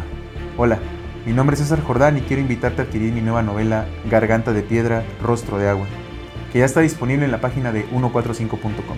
Sé que será una experiencia única para ti, pues la historia es tan atrapante que te hará sentirte parte de ella. Este es un recorrido por la ciudad desde el recuerdo y la nostalgia, de la juventud perdida y los amores encontrados, de los amigos y de las despedidas, de los excesos, los abrazos, las memorias y la intensidad de un mundo que pareciera pesar tanto que no existe más allá. Te invito a que te adentres en esta novela y camines junto a mí la historia del amor que quiso e intentó, pero no pudo ser. Dale clic al enlace y adquiere tu ejemplar. Te agradezco de antemano y espero que disfrutes tanto como yo al escribir. Mira, qué locura. Y aquí ya lo encontré. Bueno, lo que dice Manuel P. Hall es que eh, esta idea de que supuestamente eh, separador el libro, el libro, yo creo que es más como una especie de interpretación de, pues es que es Christ, Sí, sí, que es como sí, de Cristo, ¿no? Como Yo creo, pero no sé. qué curioso, Es pero bueno. extraño. Sí, sí está raro. Regresando entonces al tema. Aquí dice este Manuel P. Hall Sí. que eh, la idea de que fue escrito el libro de las revelaciones por John, Sí. por- bueno, por Juan, perdón, es que John in English, eh, fue cuestionado desde el siglo II después de Cristo. Ok, luego, luego, enseguida. Luego, luego, añitos. exactamente. Ajá. Entonces, o sea, no, ¿cuál es del siglo II? Es luego, luego. Es el aquí dice 100. the second century after Christ. Por eso 100. El siglo XII se empiezan los 100. El segundo, el segundo siglo. Sí, porque fue así es, escrito, el sí, fue luego, en luego, el siglo I y Sí. luego, luego, o sea, O sea, el siglo II es... es- sí. a los años, Sí. enseguida. Exactamente. Sí, o sea, fue luego luego se empezó a cuestionar, o sea, realmente no, o sea, es de dudosa procedencia, digamos, pero bueno. Eh, aquí dice que muy posiblemente, o bueno, eh, posiblemente el libro de las revelaciones fue escrito por un tal Cerintus. Que, o sea, el nombre es como griego. ¿Cerintus? Pero se dice un tal Cerintus, no, o sea, yo no sé quién sea, a lo mejor un historiador ahí que dice Cerintus que... López. Cerintus. López. Cerintus Gómez. este, Cerintus Gómez. Ajá. Bolaños. Exactamente. Que supuestamente tomó el nombre de Juan, el apóstol, para eh, poder, eh, este, y sí, y como posicionar su, su- su doctrina ante los cristianos. O sea, como para darle credibilidad a... O bueno, como para que le dieran, le hicieran más caso, supongo, ¿no? Al pensar que fue escrito por un apóstol, entonces pues van a aceptar más o lo van a recibir mejor. Fíjate que eso era común. Eso Mm. era común en los escritos de esa época, que ciertas escuelas o ciertos grupos eh, de estudiosos escribieran algo y le pusieran el nombre de un personaje famoso. Para darle más peso, para X cosas. Sí, exactamente. Y como pues, ¿quién, quién, quién- quién te demandaba por derechos de autor en esos tiempos? Exactamente. Sí, no, no había ni Sí, cómo... no, pues o sea, no. era muy difícil corroborar. Justo. Exactamente. Sí, sí, sí era común, ¿eh? Sí era una práctica usada en esos días. Mm. Entonces puede ser, y aquí también dice ¿no? que, que esta idea de que supuestamente el libro fue escrito a partir de una experiencia mística que tuvo el apóstol Juan, así como una experiencia divina, es de lo más criticado en la actualidad por la mayoría de ¿Los scholars, como de Los los estudiosos. En realidad, o sea, los estudiosos ven con mucho rechazo esta idea de que fue, fue una experiencia divina. Eso no fue un viaje de DMT como el de... como el Posiblemente de- no. El de, ¿cómo se llama este compa? De Moisés, de... No, aparte del bicho Moisés que también se hizo viajezote. Eh, el de la libro apócrifo, hermano. ¿De apócrifo de quién? Ah, el de Los Ángeles, güey. Sí, De ¿cómo Enoch. se llama? De De güey. Ah, sí, sí, sí. También se dio pinche de metazo. Sí, no, pues todos, todos empiezan de la misma forma, ¿no? O sea, te digo, Enoch y también Juan, o sea, es como me subieron a los cielos y, o se me apareció un ángel y me porque llevó aparte y- hay, una, hay un, o sea, cuando, adelantarnos un poco como la descripción del Apocalipsis, cuando ve a los seres, a los cuatro seres vivientes Ajá, que en- con alas y que en sus alas tienen un chingo de ojos, pues eso es un trip de DMT, carnal. ¿Qué ves cuando estás en DMT? Ojos. ojos, sí, sí. un sí. chingo, todos lados. Sí, ¿Y, que es bueno, que- ¿Y qué escuchas? Trompetas, güey. bueno, sí, sí, puede ser, o sea, puede ser, no se sabe realmente. Puede ser que sí esté bajo la influencia de algo, quién sabe, ¿no? ¿O mintió? También, o, o es que también esas experiencias te ¿Y este pueden dar en, qué? este, eh, eh, en sueños y en... ¿O- ¿Dónde armaste tu librote? Ese libro lo, lo compré por internet, Está lo chido. compré por internet, la verdad es que sí está muy bueno. Está chingón. Está chévere. Aunque no me gustó tanto como su interpretación del libro de las revelaciones. ¿Ok? O sea, como que aquí lo que hace Manly P. Hall es analizar mucho el simbolismo que hay. O sea, está, está bien, Sí, sí, pero sí, lo, lo- claro. lo tira mucho hacia el ocultismo, hacia el esoterismo, así como ese tipo de Mm. cosas. Y la verdad es que lo que te decía ahorita, cuando estuve leyendo el libro de las revelaciones me di cuenta de que era, es más literal de lo que, de lo que se piensa que es. Literal, literal. Sí, es más, es más literal, porque, eh, o sea, lo que nos hace creer, como justamente estos personajes de la iglesia y todo ese asunto, es que es algo, una experiencia súper divina, ¿no? Que habla de- del Dios Todopoderoso y ese asunto, y cuando lo lees, te das cuenta de que está hablando de, un- de una especie de rey, de, de- de- está hablando de un imperio. ¿Por qué? Porque cuando habla con, con Juan, le dice, en este scroll o en este Manuscrito. en este manuscrito eh, eh, vienen como la- las cosas que tienes que, eh, el mensaje que le tienes que dar a cada una de las siete iglesias. Sí. Son siete iglesias y, y, bueno, es la iglesia de Éfeso, de Esmirna, de, De la Odisea. de la Odisea, de Filadelfia, de Sardis, de Tiatira y de Perga- Pergamum. Bueno, yo lo estoy leyendo en inglés. Pérgamo, de Pérgamo. Entonces son siete iglesias, son siete regiones distintas. Eso quiere decir que, o sea, este Dios del que se está hablando, bueno, yo eso fue lo que sentí, después lo corroboré con un historiador, un traductor, que tiene una, o- o, por supuesto, tiene una hipótesis mucho más elaborada de, mi, propio, de mi propia intuición. Ok. ¿no? Y esto, o sea, realmente eh, como que yo sentí esto por los otros estudios que tiene más Matis, como esta Porque las de- iglesias a las que se menciona sí estaban, sí existían en ese tiempo y sí estaban ahí funcionando. Exactamente. Sí estaban. Y sí les llevó el mensaje. Exactamente, pero decía que cada iglesia tenía su ángel. Ajá, entonces el mensaje se lo tenía que llevar al, al ángel de cada iglesia. Mm. Pero estos ángeles, o sea, los mensajes que les daba era como, en, en Éfeso. Es como, eh, yo sé que tú sí has sido un, un- un fiel sirviente y has llevado a cabo como las, este, eh, las órdenes de tu. Dios y que quién sabe qué. Eh, eh, pero también sé que has, este, has obrado mal al permitir que esto suceda. Bueno, esto es como un ejemplo muy vago, ¿no? Ahorita Y que estás vestido de púrpura y otro que estás vestido de rojo y que estás eso. bueno, o sea, como que le das de cuenta que les decía lo que hicieron bien y lo que hacían mal. Sí. Le decía, tu castigo va a ser este y vas a, este, eh, eh, bueno, o sea, les, les ponía castigos y les decía, vas a hacer tal cosa y vas a, o sea, como que les imponía castigos o, o los, eh, o les daba premiaciones, digamos, por Sí, su sí. fe y todo ese asunto. ¿eh? Pero les hablaba como si fueran personas que, que tenían que desempeñar tareas. Sí, de hecho él Les habla de la iglesia como, un- humanos. Sí, la humaniza A la los iglesia, ángeles, claro. a los, no, o sea, a los ángeles de las iglesias les habla como humanos. humanos. O sea, les da órdenes. Tal cual. Eso suena como un rey o como una especie de emperador dándole órdenes a los encargados de estas regiones, de un imperio. Ya. O sea, totalmente suena como eh, un aviso a, a- a- Sí, como un rey que probablemente fue de- eh, deificado por este. por su pueblo. Sí. ¿no? Y, y que le está dando órdenes, o sea, les está mandando un mensaje a, a los encargados de, de- eh, del poder en ciertas regiones, de sostener el poder de este Dios en ciertas regiones. Porque además me parece súper absurdo que, o sea, Mira, mi- por ejemplo, te voy a darte un ejemplo de lo que dices. Ajá, sí, de, de Éfeso, de la iglesia de Éfeso o la que sea. A ver. Bueno, sí, déjame, entonces déjame buscarlo aquí. Mensaje yo lo tengo en inglés, entonces mejor sí. a la iglesia de Éfeso, ¿no? Ajá. Aquí está, mira, en corto. Mensaje a la iglesia de Éfeso. Y bueno, antes de que empieces con esto, otra cosa que me pareció muy curioso es que el lenguaje con el que habla supuestamente Dios o... o el, em, Ahí te va. ahí te ah, va. bueno, a ver, dale. Escribe al ángel de la iglesia en Éfeso. Apocalipsis capítulo 2, del 1 al 7. Escribe al ángel de la iglesia en Éfeso. El que tiene las siete estrellas en su diestra, el que anda en medio de los siete candeleros de oro, dice esto. O sea, Dios, ¿no? Yo conozco tus obras y tu arduo trabajo y paciencia, y que no puedes soportar a los malos, y has probado a los que se dicen ser apóstoles y no lo son, y lo has hallado mentirosos, y has sufrido y has tenido paciencia, y has trabajado arduamente por amor de mi nombre, y no has desmayado. Pero tengo contra ti que has dejado tu primer amor. Recuerda, por tanto, de dónde has caído, y arrepiéntete, y haz las primeras obras, pues si no, vendré pronto a ti, y quitaré tu candelero de su lugar, si no te hubieres arrepentido.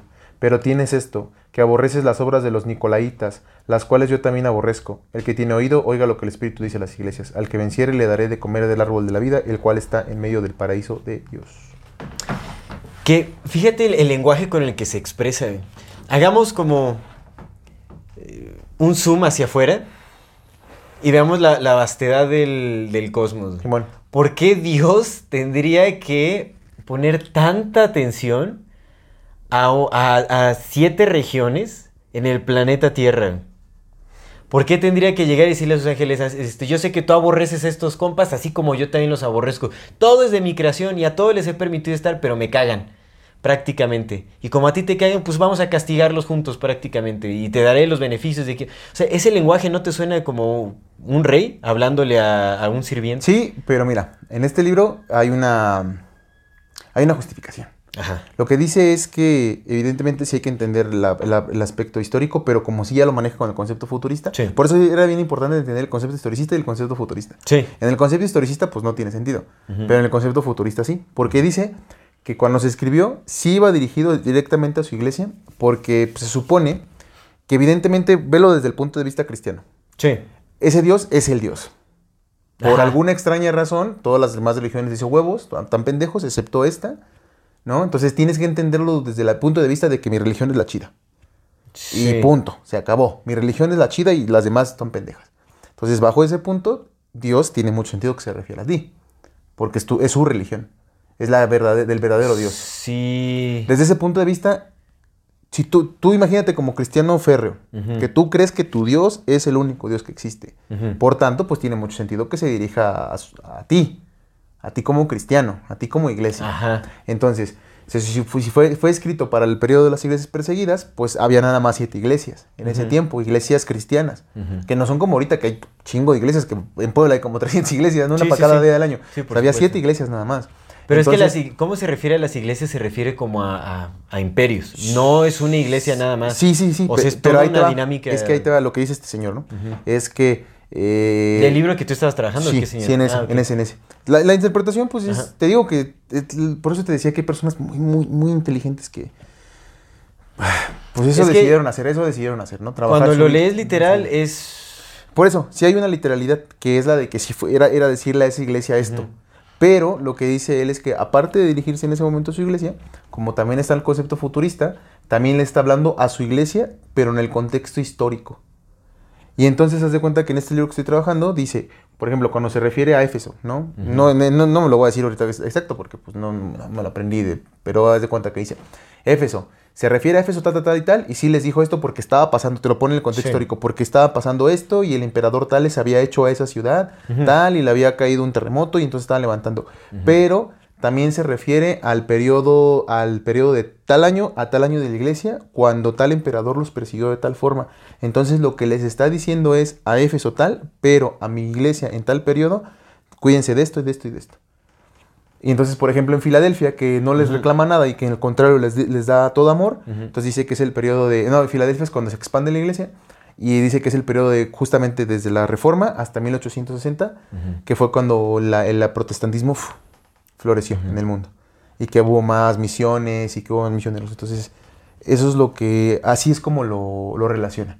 Sí. Histórico en el momento, pero no nada más mensaje para ese momento, sino mensaje también para, para los futuros. Para el futuro. Sí. En realidad yo creo Así que está, está lleno de justificaciones, como justamente para que encaje en, en esa trama.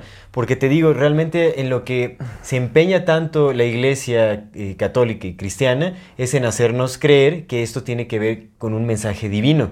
Cuando en realidad es más literal de lo que parece. O sea, cuando lo lees en su literacidad, así Sí. tal cual, te das cuenta de que so- so- está dando órdenes. O sea, realmente el lenguaje de aborrezco Sí, sí, sí. eso, o sea, es a lo que voy. O sea, cuando hablas de Dios, ¿no? No te dice la misma iglesia que Dios es todo, todo, todo bondadoso, todo perdona, No. todo. Sí. No. Sí, Oye, ¿no tienes 10 mandamientos en donde te dice no matarás? sí, pero acuérdate, también está la ira de Dios. Ajá, está la- sí, sí, sí, pero Es- pues eso es una justificación Yo lo sé, rebuscada. yo lo sé, Justamente para que cuando leas esto, entonces digas, no, no, no, pero es que estas son las formas extrañas de actuar de Dios, del Dios Todopoderoso. Aquí no está hablando de ningún Dios Todopoderoso, porque un Dios Todopoderoso no tendría necesidad de hacer nada de eso.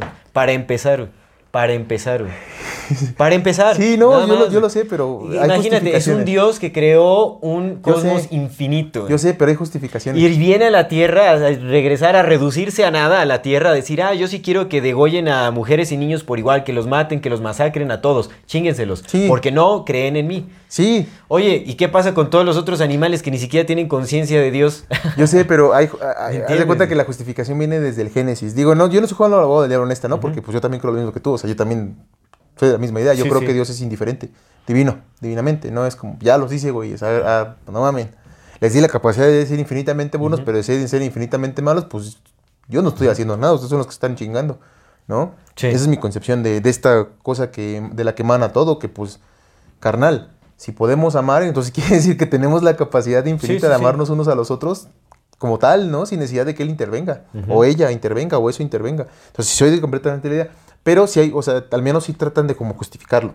Entonces, la idea sí, es no, que obviamente. como creó el Intenta paraíso, justificarlo un buen. que creó el paraíso y aparte, pues Satanás también se hizo, o sea, se rebeló.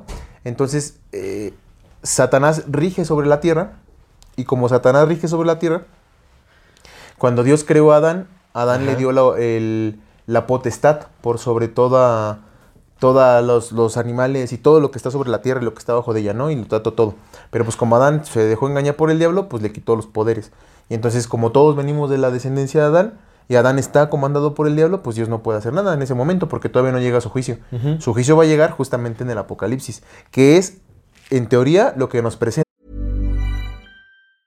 A lot can happen in three years, like a chatbot may be your new best friend. But what won't change? Needing health insurance. United Healthcare Tri Term Medical Plans, underwritten by Golden Rule Insurance Company, offer flexible, budget friendly coverage that lasts nearly three years in some states. Learn more at uh1.com. Hold up. What was that? Boring. No flavor. That was as bad as those leftovers you ate all week. Kiki Palmer here, and it's time to say hello to something fresh and guilt-free. Hello Fresh. Jazz up dinner with pecan-crusted chicken or garlic butter shrimp scampi. Now that's music to my mouth. Hello Fresh. Let's get this dinner party started. Discover all the delicious possibilities at hellofresh.com. que es el juicio de Dios para terminar con la maldad, para des- destruir a todas las personas que de plano no creen en Él y quedarse nada más con las personas que sí están respetando sus mandamientos, que sí lo aman, que sí lo quieren, que sí lo siguen, que son buenas entre ellas.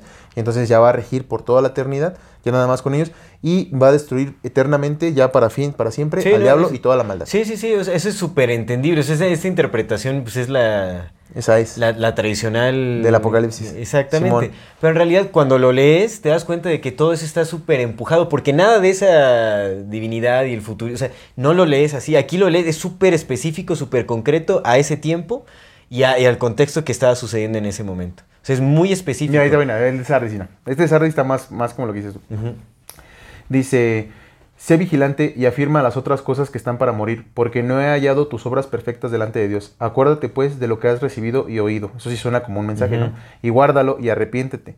Pues si no velas, vendré sobre ti como ladrón y no sabrás a qué hora vendré sobre ti. Pero tienes unas pocas personas en Sardis que no han manchado sus vestiduras y andarán conmigo en vestiduras blancas porque son dignas. El que venciere será vestido de vestiduras blancas y no borraré su nombre del libro de la vida y confesaré su nombre delante de mi Padre y delante de sus ángeles. Ese es el Sardis. Sí, o sea, los amenazas como si no te arrepientes. O sea, yo como lo sentí, honestamente, y ahorita lo voy a, o sea, lo voy a respaldar justamente con eh, una, la teoría de Mauro, Mauro Biglino. huevotes. No, Mauro Biglino, que es un eh, historiador, es este traductor de arameo, hebreo y griego, italiano, que tiene, eh, o sea, bueno, tiene, ha escrito ya varios libros en relación a la Biblia y como datos históricos y todo, y tiene la teoría de la Biblia no habla de Dios. Es primo de Rockefeller él. Porque en realidad, o sea, también tenemos que entender, ¿no? O sea, ya las, las últimas traducciones, o sea, se ha, modi- se ha Sí, mucho, modificado un montón. hermano, mucho. Entonces, las últimas traducciones, digamos, o las, las últimas versiones bíblicas, te dicen Dios, cuando en realidad esa palabra podía ser Elohim o Yahvé. Sí, claro. Entonces, eso cambia todo, pero todo por completo. Porque Elohim no significa Dios. No. La traducción de Elohim Señores. son los dioses o Señores. varios dioses. Los ¿no? señores. Los señores. Los señores. Exactamente, Los que señores. puede ser varios, o sea, habla de varios. Sí, sí, sí, sí. Ajá, y Yahvé, Yahvé habla de un personaje en un específico, no, no Y significa la Dios. misma, la misma no Biblia lo significa dice, güey. Yahvé le dice a su pueblo, aguas con ese hijo de su chingada madre que anda, anda comandando a los otros güeyes porque es más poderoso que yo, pues lo voy a partir su madre. Exactamente, ahí se ve, o sea, Ah, en, en el- otras palabras, eran palabras bíblicas. de hecho, en el libro, en el libro de este, de, Imagínate que eso, revelaciones, en el libro de las revelaciones, chingada en el libro de, la- de las revelaciones, Dios se ve como eh, preocupado prácticamente porque pues está profesando, se, se están adorando a otros dioses. Sí. Cuando se supone que él es el único Dios, ¿de qué se va a preocupar? Y él está, o sea, preocupado, está consternado porque ya Sí, hay, se por porque se han revelado, se han revelado, se han revelado, ¿no? En, en contra de la, o sea, deja- han dejado de creer de él y han empezado a profesar otras religiones y ahora tienen otros, este, dirigentes. Prácticamente es como lo que hay que entender. Sí. Y ahorita, ahorita que te mencione lo que dice este Mauro Biglino, que es súper interesante, tiene un chingo de sentido. Mira, más absolutamente antes de que vayas con el, con el libro, a mí me gustaría comentarte algo que vi acá. Ajá. Te digo que este, eh, este libro es muy bueno por las bases históricas. Güey, aprendí un chingo de historia, un poquito de, de Roma y ese pedo está bien bueno. Tiene unas bases históricas de Roma bien, bien locochonas que también relacioné con lo que hemos tenido estudiando y dije, ah, mira, qué loco lo de Roma. Pero bueno, eh, como todo respalda históricamente y pues eh, lo va, va encontrando conjeturas que pues evidentemente si tú tienes un punto de vista que quieres respaldar, pues cualquier conjetura que puedas encontrar va a ser en favor de tu punto. Y como también hay muchos es, abstractismos por ahí, Sí, lo o sea, hay, pues puedes entonces meterlos a lo que se te dé la gana. Yo sé, pero por ejemplo, eh, a mí algo que a mí me ha hecho mucho ruido es que eh, cuando están los siete ángeles ya tocan sus trompetas, ¿no? Entonces va el primer ángel y les manda una madre. Entonces Dios dice, bueno, les voy a dar una oportunidad para que, para que, para que cambien de bando. Y manda un desastre. Y luego les da otra oportunidad. Bueno, pero esta ya es la última. Les da seis oportunidades para que cambien de bando y al final ya viene y des- destruye a todos porque dice que Dios es tan bueno que pues no quiere destruir a nadie, pero pues que los que se aferren a no, a no quererlo, pues ya se van a ir, ¿no? No sé. Es que es eso, es justamente, ¿me entiendes? O sea, ¿por qué has...? O sea, no, no, tiene, no tiene sentido. O sea, puedes decir, sí, es que Dios actúa de formas misteriosas y en eso ya metes toda, cualquier barrabasada que encuentres en la Biblia. O sea, no tiene nada de Pues sí, sentido actúa de forma misteriosa. que actúe así, que actúe así como de, con advertencias y con amenazas, cuando en realidad puede hacerlo todo de una y listo. O sea, es como que para probar al pueblo, como para probar la fe, es como, ¿por qué? O el Dios de todas las cosas tendría por qué probar la fe. Y, y- y en especial en este planeta, ¿me entiendes? Es como habiendo una... Entonces podría decir si Dios es omnipotente y se puede manifestar en todos lados y, y entonces lleva a cabo una tiranía cósmica Sí, permanente. sí. O sea, es una tontería. güey. No, ¿qué tal si sí? Es una tontería. ¿Qué tal Porque si- además, si, tú si- cómo si sabes? todo viene de él, Pues qué tal si es, qué tal si es masoquista? Pero es que no lo puedes entender, güey. Sí. O sea, final, finalmente, o sea, el- a tu entendimiento está mal. es que eso es una de las Mira, justificaciones. amigo, a ti ya te hubieran quemado en la lo, que hoguera, no, ¿eh? lo que no podemos Por entender, hereje. lo que no podemos entender no está en la Biblia. Claro. Lo que está en la Biblia justamente es una, es una barrabasada porque no está hablando de Dios. No, o sea, porque eso es una contradicción gigantesca. Te dicen que Dios no actúa como un ser humano. Y aquí está actuando como un ser humano con rencores, con odios, con violencia, con castigos, con, eh, con favoritos. Tiene sus favoritos, tiene a, a los privilegiados. Saúl lo aborreció. Y en realidad se empeña en que lo adoren, o sea, tiene esa constante necesidad de adórame, así Pues veme a ver, pues volteame eso- a ver. para eso son los ángeles. a mí, no lo sigan a él. Esa es su chamba de los ángeles, ¿te acuerdas? La Exactamente. chamba de los, los ángeles fueron creados para, entre otras cosas, en todo tiempo estar adorando a Dios. Es que ahí puede haber otra interpretación de estos ángeles, por ejemplo. Es lo que te decía, los ángeles de estas siete iglesias, que no son iglesias, en realidad son como, son pequeños imperios, son regiones. güey. O sea, la iglesia es porque justamente profesaban la religión cristiana. Que todavía no era religión. Bueno, entonces, exactamente, todavía no era religión. religión. Seguían a, a, a- a Yahvé. Eran, eran como regiones de Yahvé, o sea, de es adoración a Yahvé. es que las iglesias a las que se refieren sean ya las seguidoras de Cristo. Ya eran seguidores de Cristo. Sí. Sí. pero Cristo es el representante de Yahvé. güey. Cristo es el representante oficial de Yahvé. Eso también es interesante, porque entonces si Cristo, Cristo... No, le, no le decía Yahvé, Cristo le llamaba Padre. Es una de las cosas que están interesantes del Nuevo Testamento. Que Cristo Ajá. no se refiere a él como Yahvé, se refiere a él como Padre. Y habla de mi Padre. Sí. Porque eh, pareciera ser muy evidente que el Cristo del, que, el del Dios que habla Cristo es, es un Dios bien distinto del Dios que habla el Antiguo Testamento. Muy diferente. Sí. Muy diferente, carnal. Muy diferente. Por eso, pues Cristo vino a decir que Dios estaba dentro de ti. Pero en el libro de las revelaciones sí mencionan a Es que por eso, por eso el pinche libro de las revelaciones no se considera como, no se considera como canon. ¿Me entiendes? Sí, sí, sí. Porque el libro de las revelaciones, Está carnal, raro. Está no bien- empata con el resto del raro. Nuevo Testamento, porque en el Nuevo Testamento Cristo se refiere como mi padre, como Abba, mi jefe. Y está dentro de ti, está dentro de mí, está dentro de ese Es güey. distinto, exactamente. O sea, es, es más como ese Dios universal, Ese, todo bondadoso, el todo amor, el y todo. carnal, pues no te va a juzgar, güey. pues, por eso, por eso yo sí tengo la idea de, que este, yo sí tengo idea, aunque, aunque haya sido después de, de- de Cristo, o sea, creo que sí estuvo en algún momento en el Antiguo Testamento, tal vez por la forma de lenguaje o por la... que Yo tengo idea de Pues que es sí, que, es después que- decidieron ponerlo Es que en el mira, Nuevo otra cosa bien importante. Este se relaciona mucho con el libro de Daniel. Y el libro de Daniel sí está en el Viejo Testamento. Mm. El libro de Daniel también es un, es un libro apocalíptico, es un libro de revelaciones, es un libro de escatología, es un libro de finales, pero se supone que en el libro de Daniel, no, mm, Daniel nada más escribe lo que ve, pero no le entiende nada, porque se supone que está velado ese conocimiento. Nomás escribe, también ve bestias, también ve cuatro dragones, también ve coronas, y se relaciona mucho con el, con el apocalipsis. Entonces puede que esta nueva novela esté basada en aquella novela. Puede ser, puede ser. De algún compendio. Pero yo lo que siento es que realmente, o sea, el libro de las revelaciones eh, habla justamente de un conflicto entre. de- de- como un conflicto interno. A ver, aviéntate ya lo que me ibas a decir del Sardis este. ¿De qué Sardis? Del Virgilio.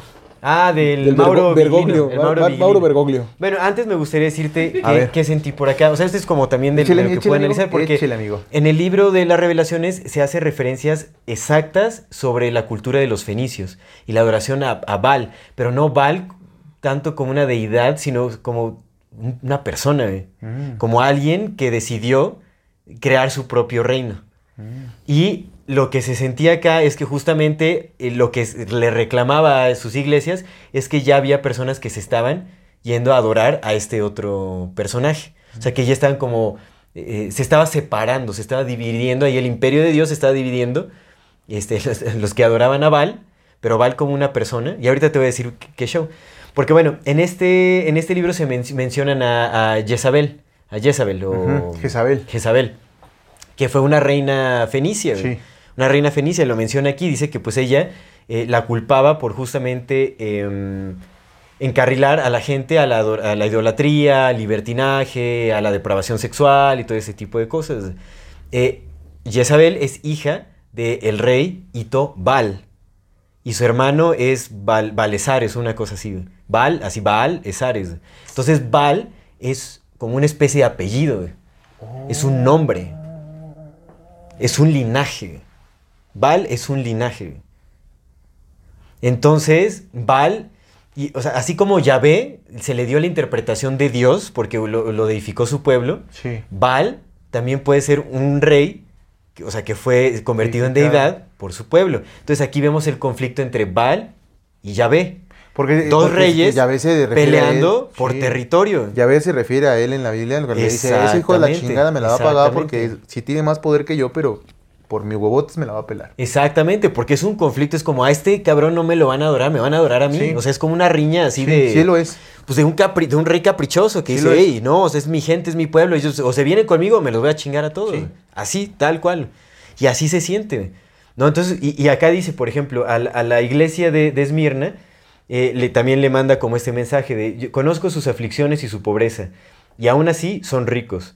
Eh, sé de sus calumnias y de aquellos que dicen que son judíos, pero no lo son. Son de la sinagoga de Satán. Sí, sí, sí. O sea, de sí, los sí, que sí. pretendían ser judíos. Sí, sí, ¿no? sí, los criptos. Yo eso Exactamente, también los lo- criptos. esa- Son los fenicios. ¿Cuál es la de Esmirna? La Esmirna, son de los fenicios. Y también mencionó a quienes se visten en prendas eh, moradas y doradas. Esos son los fenicios. Los fenicios siempre utilizaron el color morado para sus El vestimentas. escarlata güey. también. El escarlata. Ah, ¿Quién- es el escarlata y el, ¿Y y quién el usa la escarlata ahorita? ¿Quién? ¿El papa? ¿O Los cardenales, Los cardenales. papi, es que, es que, mira, ahorita esto ya es un debray, es una especulación bien debrayada De las que nos lo que está pasando nosotros, ahorita. de las exactamente. chingonzotas. Entonces, la sinagoga de Satán, o sea, es Baal, muy probable, porque esta traducción, recordemos que las palabras, o sea, Dios y Satán, así no venía en, en los textos originales. Probablemente decía Yahvé, decía Baal, o decía, o hay otros nombres con los que se les conoce. Claro, claro. O sea, ahorita pues ya, ya lo pusieron a Dios y a Satán porque es justamente la, la historia que nos han vendido. Sí, sí, sí. ¿no? Que es el Dios todopoderoso y Satán el ángel caído, ¿no? Pero el ángel caído justamente puede ser como algún familiar de Sí. Yahvé que lo traicionó y exactamente que se rebeló y decidió como crear su propio reino que justamente se basaba en, pues en, en- en- los en el libertinaje en la depravación sexual como en los excesos y todo este tipo de cosas tal A vez ver, mira, era más este tradicional a ver tú qué dices de esto. Ajá, Al ángel de la iglesia en Esmirna, hablando de Esmirna. Esmirna significa mirra. La mirra, para que despida su característico aroma, debe ser machacada y golpeada. Actualmente la llaman Esmir. Como Éfeso, también Esmirna está ubicada en la costa de Asia Menor y formaba parte de la Confederación Jónica. Después de ser destruida por Aliates, rey de Lidia en el año 580 a.C., estuvo en ruinas más de 200 años. Los sucesores de Alejandro Magno la reconstruyeron con base a los planos que él dejó. La nueva Esmirna llegó a ser una gran ciudad comercial y los romanos se la anexaron en el año 133 a.C. La iglesia de Esmirna es la segunda de la lista de las siete que fueron seleccionadas por el Señor Jesús en Asia Menor. Es la iglesia machacada, la que, la que sufrió tan terrible persecución que tuvo que vivir en catacumbas. No se le reprochan muchas cosas, nada más se le exhorta a permanecer firme en la persecución. Esmirna es la iglesia que en la historia representa el periodo de la iglesia perseguida, desde el año 100 hasta el edicto de Milán en el 313 después de Cristo. Un periodo de dos siglos de persecución, una iglesia más que bien machacada. Mm. Entonces es lo que te digo, que él, Sí. él relaciona los mensajes con, co- con cosas que, que- que pasaron de la Ajá. misma iglesia, ¿sabes? Sí, sí, sí. Pues igual, o sea, no está Mira, peleado tampoco escucha esta, a con ver, eso. a ver, escucha esta. Mira. Al ángel de la iglesia de Pérgamo. Eh, Pérgamo actualmente se llama Bérgama, fonética árabe, está ubicado a 24, 24 kilómetros del mar Egeo. Esta es la tercera ciudad de las siete de los capítulos 2 y 3 de Apocalipsis. Pérgamo fue la capital del reino de los Átalos. Para los años 129 a 126 a.C., los romanos apoderaron de la ciudad y la pasaron a la provincia de Asia, de la que más tarde Pérgamo fue la capital. Pérgamo significa elevación y muy bien representa el periodo de la iglesia imperial, desde el edicto de Milán en el año 313 hasta el 538. Que es lo que te digo, que él hace es- esta relación entre los, lo que le dice a las iglesias con, con la temporalidad. Un periodo que también dura poco más de 200 años. Mm, Mira, nada más quiero decirle esto. En la ciudad de Pérgamo, en aquellos tiempos, había un templo dedicado al dios Zeus o quizás a Júpiter. Ese templo tenía la forma de un gran trono. Los cristianos lo identificaban como el trono de Satanás, porque a ellos les causaba muchos problemas para la predicación de la palabra de Dios, pero también otra gente no cristiana identificaba el lugar como el trono de Satanás. La doctrina de Balaam y la de los Nicolaitas eran, eran sectas pseudocristianas que estaban dentro de la iglesia. Eran solo una de las muchas que se formaron a la par con el desarrollo de la iglesia. Eran la cizaña en medio del tigro, trigo. Dicen que los que tenían la doctrina de Balaam enseñaban a comer alimentos sacrificados a los ídolos y también a fornicar, poniendo tropiezo a la iglesia. La, la, la, la, la. Los Nicolaitas eran seguidores de la... la, la, la. Eh, sí, pues eso. Entonces, Sí, pero pues no está para nada peleado con esa Justo, interpretación. justo, o sea, es pero ves lo que dice, que, Sí. que- que en esta iglesia había un templo para Zeus, que le llamaban el trono, pero que también era el trono de Satanás porque eran los seguidores de. De Baal, exactamente. Balaam. Exactamente. Balaam, sí, sí, sí, sí. Y Balaam significa jaguar en maya. Ajá, es que yo siento que este Baal es como para de- denotar a un linaje ahí, como una familia. Suena totalmente así, o sea, como que quienes pre- prefirieron en lugar de adorar a Yahvé dijeron, pues vámonos con el Baal, que nos está ofreciendo pues todos los excesos, los placeres y todo ese asunto. Entonces yo siento que fue, o sea, yo lo que sentí es como una disputa, o sea, probablemente una sola familia que se rompió. Y ahora te voy a decir que, que viene ya, pues, o sea, para no quedarnos tanto tiempo en esto. Ya no tenemos mucho tiempo ya, ¿verdad? Como 10 minutos. Ah, ok, pues vamos a darle entonces. Mauro Biglino, es que, uy, nos queda todavía un montón, pero bueno. Yo, yo lo que, yo lo que tengo una duda. A ver. No te podemos contestar sé. porque te nos quedan 10 minutos. ¿No será que eh, en realidad Baal es Jehová y Jehová es Baal? Y el que ganó. Jehová. El que, el que, Jehová. el que terminó ganando fue Jehová. Pero. Pero en realidad, o sea, como él es el, el malo, por así decirlo, pasemos la historia como a quien gana la guerra. El que, el que cuenta la historia es el que gana la guerra. Entonces, supongamos que a lo mejor el malo no era Baal, sino era Jehová, pero como ganó Jehová, cuenta su historia a su manera, entonces es como se crea la historia como tal. Y Satán o Ujú. se supone que es eh, el que perdió la guerra, pero en realidad no era, no era como lo pintan en, en, en la Biblia, pues. Ya, yo aquí difiero. Ya en realidad yo creo que ganó Val, pero ahorita les voy a decir por qué. Pero bueno. A ver, Marco- vamos Marco- Bergoglio. Biglino. Biglino es un autor italiano, ensayista y traductor de arameo, griego y hebreo. No, o sea, es un, per- un personaje muy, muy estudiado, el Sí, compa. Y él dice justamente que la Biblia no habla de Dios. Ok. ¿No? O sea, porque justamente dice que hay, hay traducciones que están muy mal hechas, o sea, que hay ciertas letras o ciertas palabras que están mal interpretadas. Y él hace una, una traducción literal de la, de la Biblia, digamos, de toda la Biblia. Y dice, ¿Pero de qué la tradujo? ¿De qué ¿Cómo? idioma? pues la, la Biblia eh, es- está compuesta de textos distintos, o sea, de en griego, en arameo en- y en hebreo. Él es traductor de todo. Oh. O sea, él, él traduce todos los idiomas. Ok. O sea, pues hay que ser inteligente como para manejar esos idiomas, ¿no? Y él dice que en realidad eh, la Biblia habla de la historia de Israel y de su gobernador, de Yahvé. O sea, que es como un, sí, una especie de emperador, un rey. O sea, esa es la historia del pueblo. Dice que escribieron la Biblia para ellos, no para los demás. O sea, eso es como una historia, un relato para ellos, en realidad es lo que dice. Eh, dice que, eh, o sea, las palabras que sustituyen a Dios son justamente Elohim y Yahvé. Ujú, Elohim dice que significan muchos dioses eh, o, o muchos de algo, ¿no? O sea, como varios. Señores. Y Yahvé dice que Yahvé en realidad, o sea, la idea que, que, que transmite es como la de un militar, o como un general militar, básicamente. Yahvé, ese es como él, como él lo llega a, a percibir. Él dice que muy posiblemente eh, cuando hablan, cuando eh, la Biblia menciona la palabra Elohim, se refiere muy posiblemente a, eh, a una civilización desconocida que llegó a la Tierra y... Bueno, eso es como una... es- es- se acerca bastante... mm, es como una mezcla entre más Matis y un poco de Zacarías Sitchin, que hablaba como de... O sea, pues la idea de los Anunnaki y todo ese asunto, que no es para nada descabellado. O sea, obviamente no tiene que ver con reptilianos ni seres como de Ford ni nada, sino es como una raza que se ve como nosotros, humanos, digamos, o sea, que llegó de otro lado y llegaron a la Tierra a, eh, eh, a preservar su, su- especie. Por algún motivo decidieron llegar aquí y, conservar su especie. Entonces él habla de que Adán muy posiblemente haya sido un Homo erectus, eh, con el cual hicieron mezcla genética para acelerar como la, la evolución genética, y ahí fue cuando se dio el brinco tan rápido de Homo erectus a Homo sapiens. Y, o sea, justamente, o sea, lo que dice es que los Elohim muy posiblemente sean esta raza que llegó de otro lado, ya como nosotros, como somos ahora en la actualidad, y, que al mezclar nuestra genética con los Homo erectus se creó la, raza de los Homo sapiens. Entonces esa fue como una manera para que ellos pudieran preservar como su, especie. Y justamente la Biblia habla de la historia de este pueblo, de los Elohim. Es como la historia del relato de los Elohim y de, de sus conflictos, de todo lo que sea, o sea, de todo el linaje de todo el linaje de, de, esta civilización que llegó por aquí, que pues no fueron, no creo que hayan sido muchos en realidad. Eh,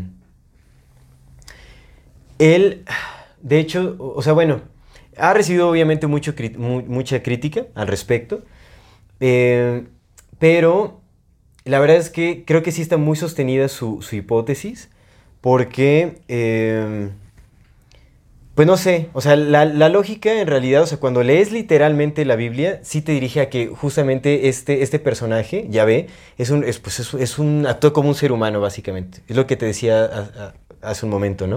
En realidad sí tiene como esta personalidad de un general militar que busca, eh, que hace pelea con alguien más. Ahora, él no habla como de de lo que yo te decía que era como este, este conflicto interno entre familias. Pero yo lo siento así, porque Val, cuando ves que está en el nombre de varios reyes Val, uh -huh. entonces puedes decir, bueno, o sea, ¿qué? O sea, ¿qué, se, ¿qué tan raro sería que Val, en lugar de ser una deidad, o sea, si Yahvé no es una deidad y es un rey, ¿no? Deificado por su pueblo, ¿por qué Val no podría hacer lo mismo? Uh -huh. Y si entonces la adoración a Val le causaba mucho conflicto a Yahvé, ¿por qué no podría ser como una especie, o sea, si los Elohim en realidad son como esta, esta raza que descendió, no se sabe de, o sea, Miles Mathis dice que sí, que posiblemente de Saturno, quién sabe. Pero Hay muchas pero referencias tienen que a vivir Saturno. mucho tiempo.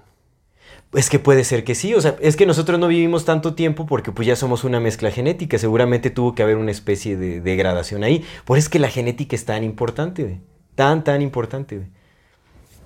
No, entonces, Porque, porque, por ejemplo, en la Biblia, pues el- los, periodos de las guerras entre los. En, lo- en las guerras que hizo Yahvé y las apariciones que tenían, pues eran muy esporádicas, pero también eran por tiempo. O sea, los vatos tienen que vivir mucho tiempo. sí, Para que todas esas teorías se sostengan, tiene que haber vatos que vivan mucho tiempo. sí, y es muy posible que sí, es muy, muy posible que sí, porque recordemos que pues el Viejo Testamento habla de Matusalén, fue de Ajá. los primeros. que posiblemente sean del, del- o sea, descendientes directos de los Elohim. Porque se supone, se supone que Adán estaba hecho para no morir nunca. O sea, la teoría es que Adán no, no debía morir porque era eh, se supone que era el regidor de este planeta. Pero, como le hizo caso al diablo, pues Dios, Dios, como se comió en la manzana del conocimiento, entonces conoció la muerte. Pues si, si pensamos que Baal o Satanás es como otro, o sea, si se fue con alguien más, diga, o sea, quién sabe, ¿no? O sea, es esto, lo de Adán ya me dijo, o sea, no sé qué show con lo de Adán. Pero si Adán es como el, el- el símbolo básicamente como del primer Homo sapiens, pues puede tener mucho sentido, ¿no? Como ya esta mezcla genética, como la primera prueba que se hizo y que se logró. Y eso explicaría un montón de cosas. O sea, si la Biblia en realidad nos está dando como trozos de una historia real y literal, no de, o sea, pues, de, de los dioses de, nuestros ancestros, que para ellos eran dioses porque era una civilización mucho más avanzada. Que también lo que dice Mauro Biglino, pues es que estas civilizaciones definitivamente sí heredaron tecnología a todas estas culturas ancestrales que, pues, que, que formaron la, la civilización actual, nuestra civilización actual, no sé de la que se deriva. Y es muy, muy posible, o sea, tiene mucho sentido, conecta muchos... eh, eh, pues es el eslabón que conecta muchas cosas. Porque no es el único diciendo... Y este compa, o sea, no es como un... ¿Sabes? Un historiador así como descabellado, ni fantasioso, ni nada, ¿no? O sea, se ve que habla en toda su seriedad, o sea, realmente tiene varias... eh, muchos de, de sus entrevistas y conferencias son ¿Cómo en se llama Michael. Bergoglio? No, Mauro Biglino. Tiene varios, es autor de ya varios libros y tiene varias conferencias, varias entrevistas, muchas son en italiano.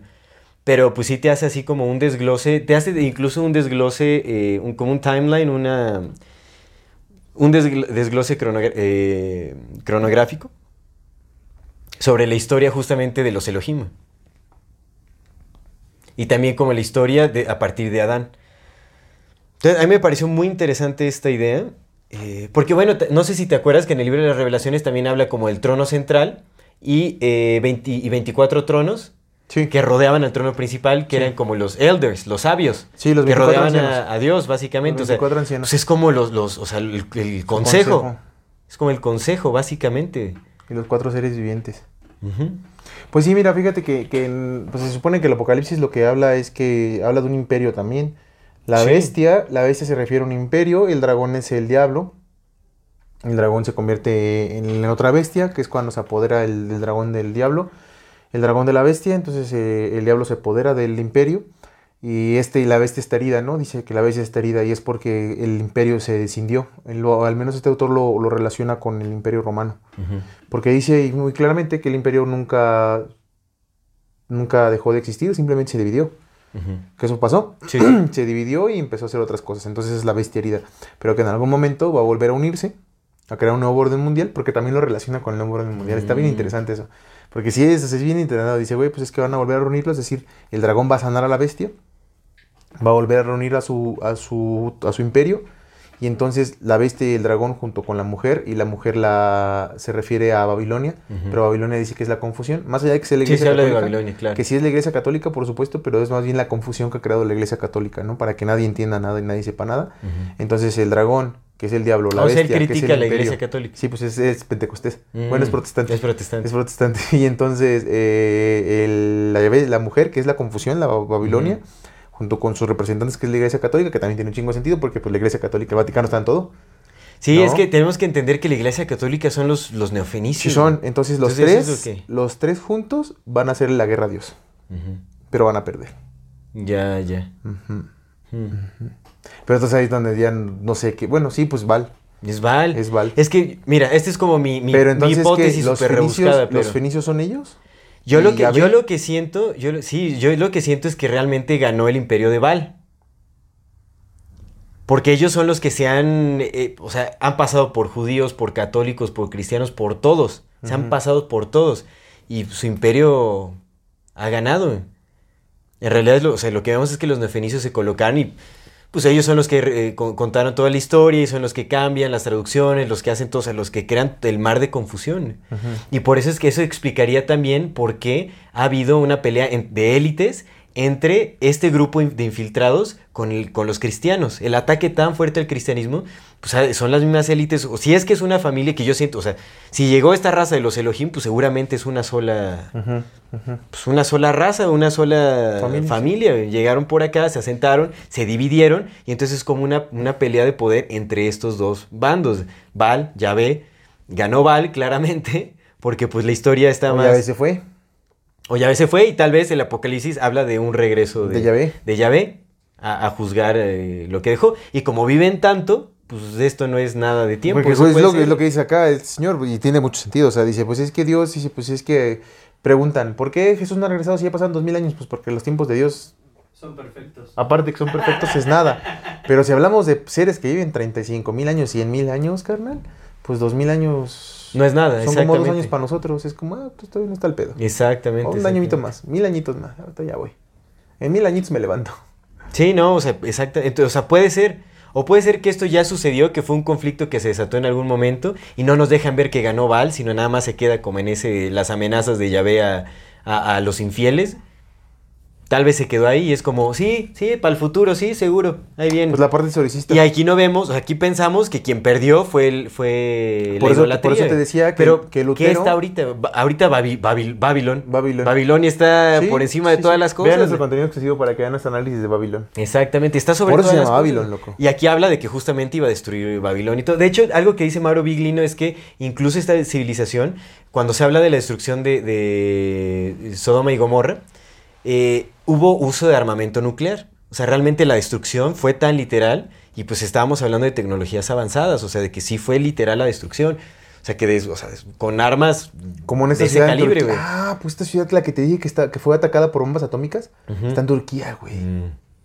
Es toda esa región, es que ahí hay cosas, o sea, también por eso la, la Nueva Jerusalén hay que ver, porque tal vez Val lo que quiere es como apoderarse de esa Nueva Jerusalén, crear su Nueva Jerusalén, imponerse sobre la agenda que, tra- que traía el tal Yahvé, güey.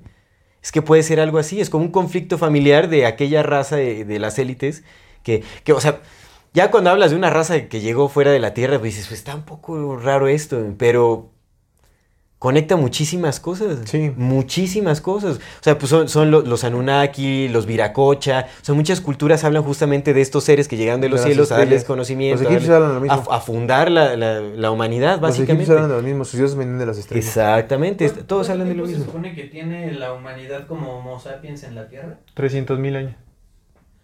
Y los últimos vestigios de los Homo erectus son de hace 100.000 años. O sea que hubo 200.000... De los neandertales. Ajá, neandertales. Sí, el Homo erectus se extinguió y siguieron los neandertales y los neandertales eh, convivieron con los Homo Ah, sí, sapiens. Sí. Se cogían entre ellos y se mataban entre ellos. Y se comían entre ellos. Y se comían entre ellos. Simón. ¿Para ti qué entonces, dices que los sea, colmillos no nos sirven? Pero entonces, ¿por qué ahora nada más somos nosotros la única especie? Porque los Homo sapiens extinguieron los neandertales.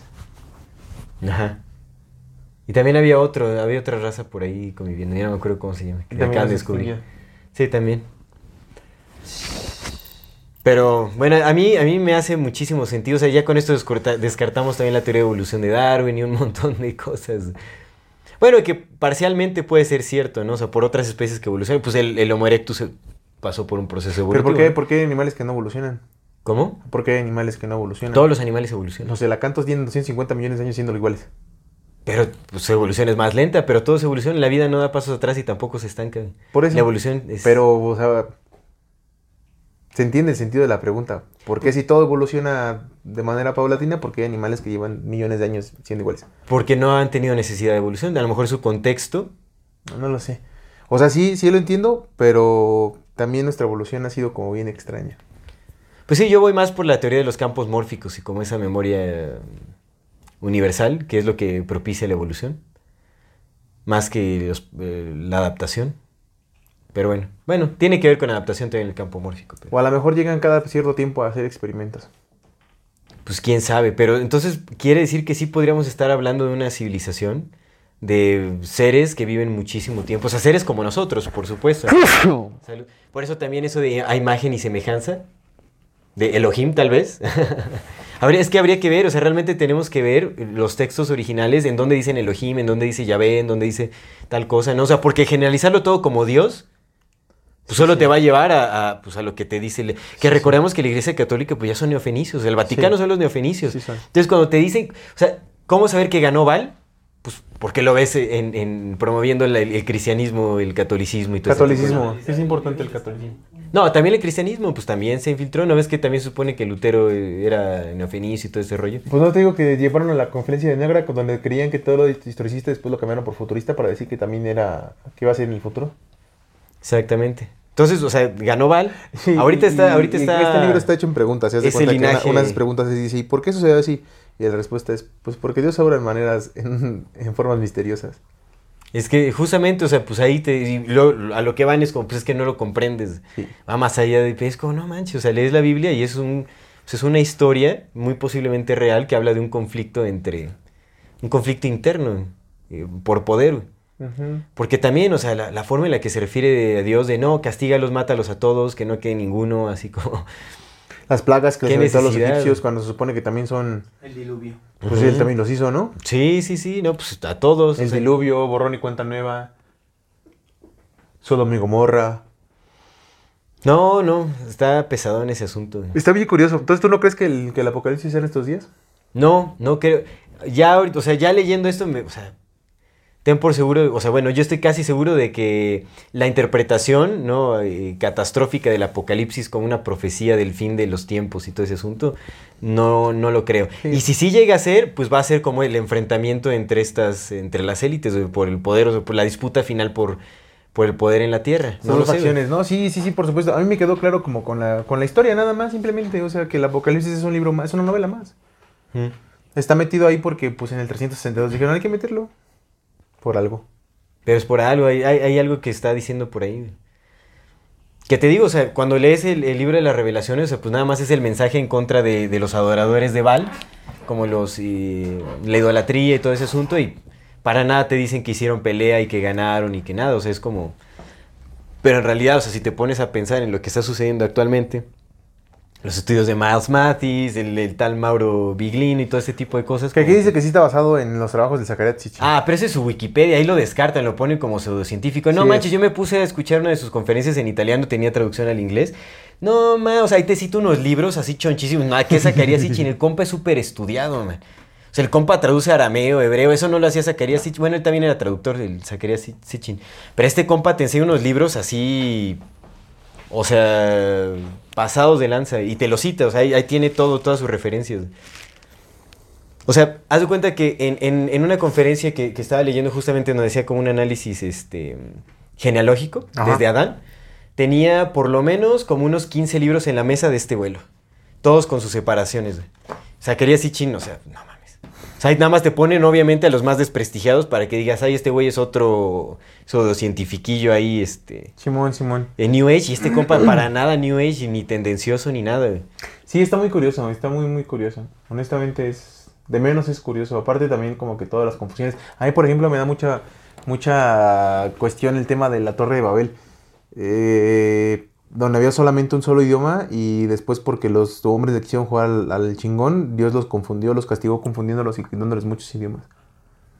Eso más bien me suena como a un... Si estos güeyes hablan nuestro mismo idioma van a saber nuestros secretos. Llévate estos güeyes para allá, llévate estos güeyes para allá y pones otro idioma. Sí. Y alguien que podía crear idiomas también, o sea, es que tiene... No estamos hablando de civilizaciones. evidentemente es muy complicado, por supuesto, pero Tolkien hizo uno. O sea, claro que es claro que es complicado, pero difícil no es, porque si un ser humano lo hizo cualquiera. No, y si estamos hablando de civilizaciones mucho más avanzadas, ¿no? Eso o ser pan por te digo, o sea, no es, no es nada del otro mundo. Evidentemente yo no puedo no podría hacerlo en este momento con mis capacidades, pero si me dedicara a ello, por supuesto, podría ser uno.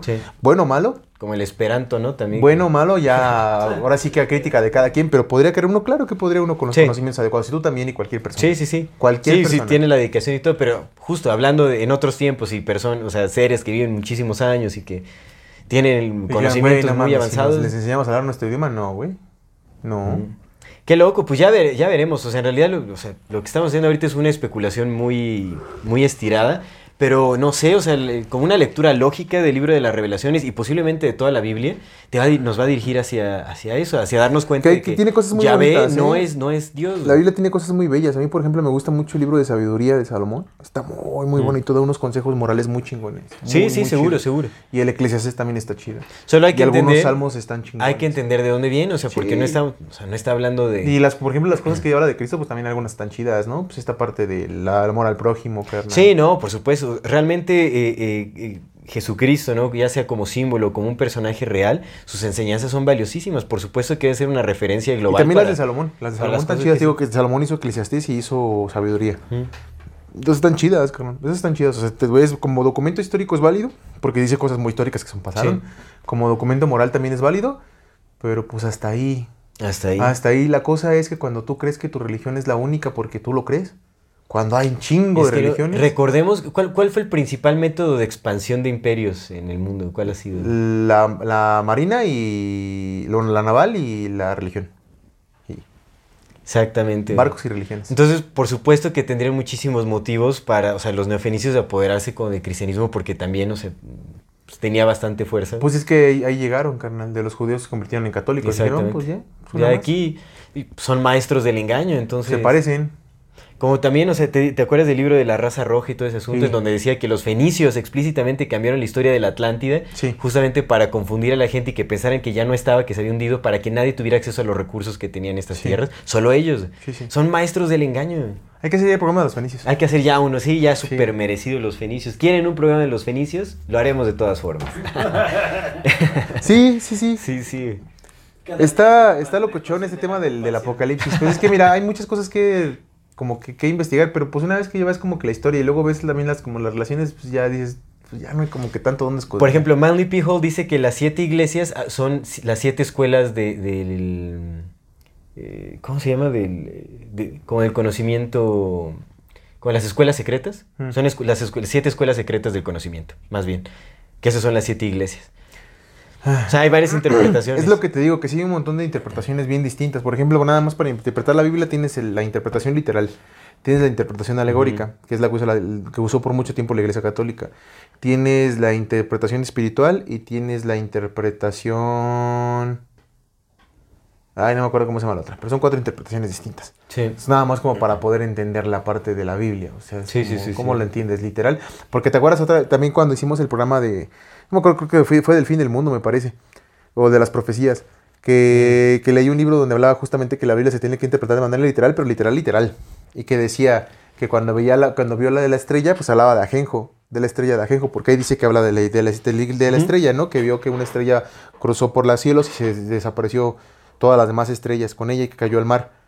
En este libro que estoy leyendo, eh, el autor habla, dice que esa, esa es que le están enseñando a Juan el momento en el que Dios expulsó a Satanás del, paraíso. Y entonces lo que está viendo en esa estrella que arrastra las demás estrellas es a Satanás junto con su huestes de ángeles caídos caer al abismo donde quedó encerrado un rato.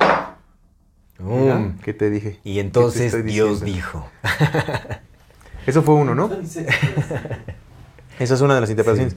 Pero la otra interpretación de este otro libro que leí cuando hicimos ese programa dice que es, un- que es literal, que es una estrella, carnal, que va a caer un pinche meteorito y que se va a arrastrar todo este pedo. Y Ah. cuando caiga al mar, va a, va a destruir a todo el mar, por eso se va a hacer sangre. Y los vientos van a ser los vientos de los vientos eh, solares, pues, de, de esta madre, porque pues las explosiones y que la, la hambruna va a ser hambruna y todo ese pedo. O sea, Sí. literal, literal, literal. Y también Sí, lo, sí, lo sí. relaciona con los Hopi, que los Hopi dicen lo mismo y estos güeyes están en otro planeta y tla, tla, tla.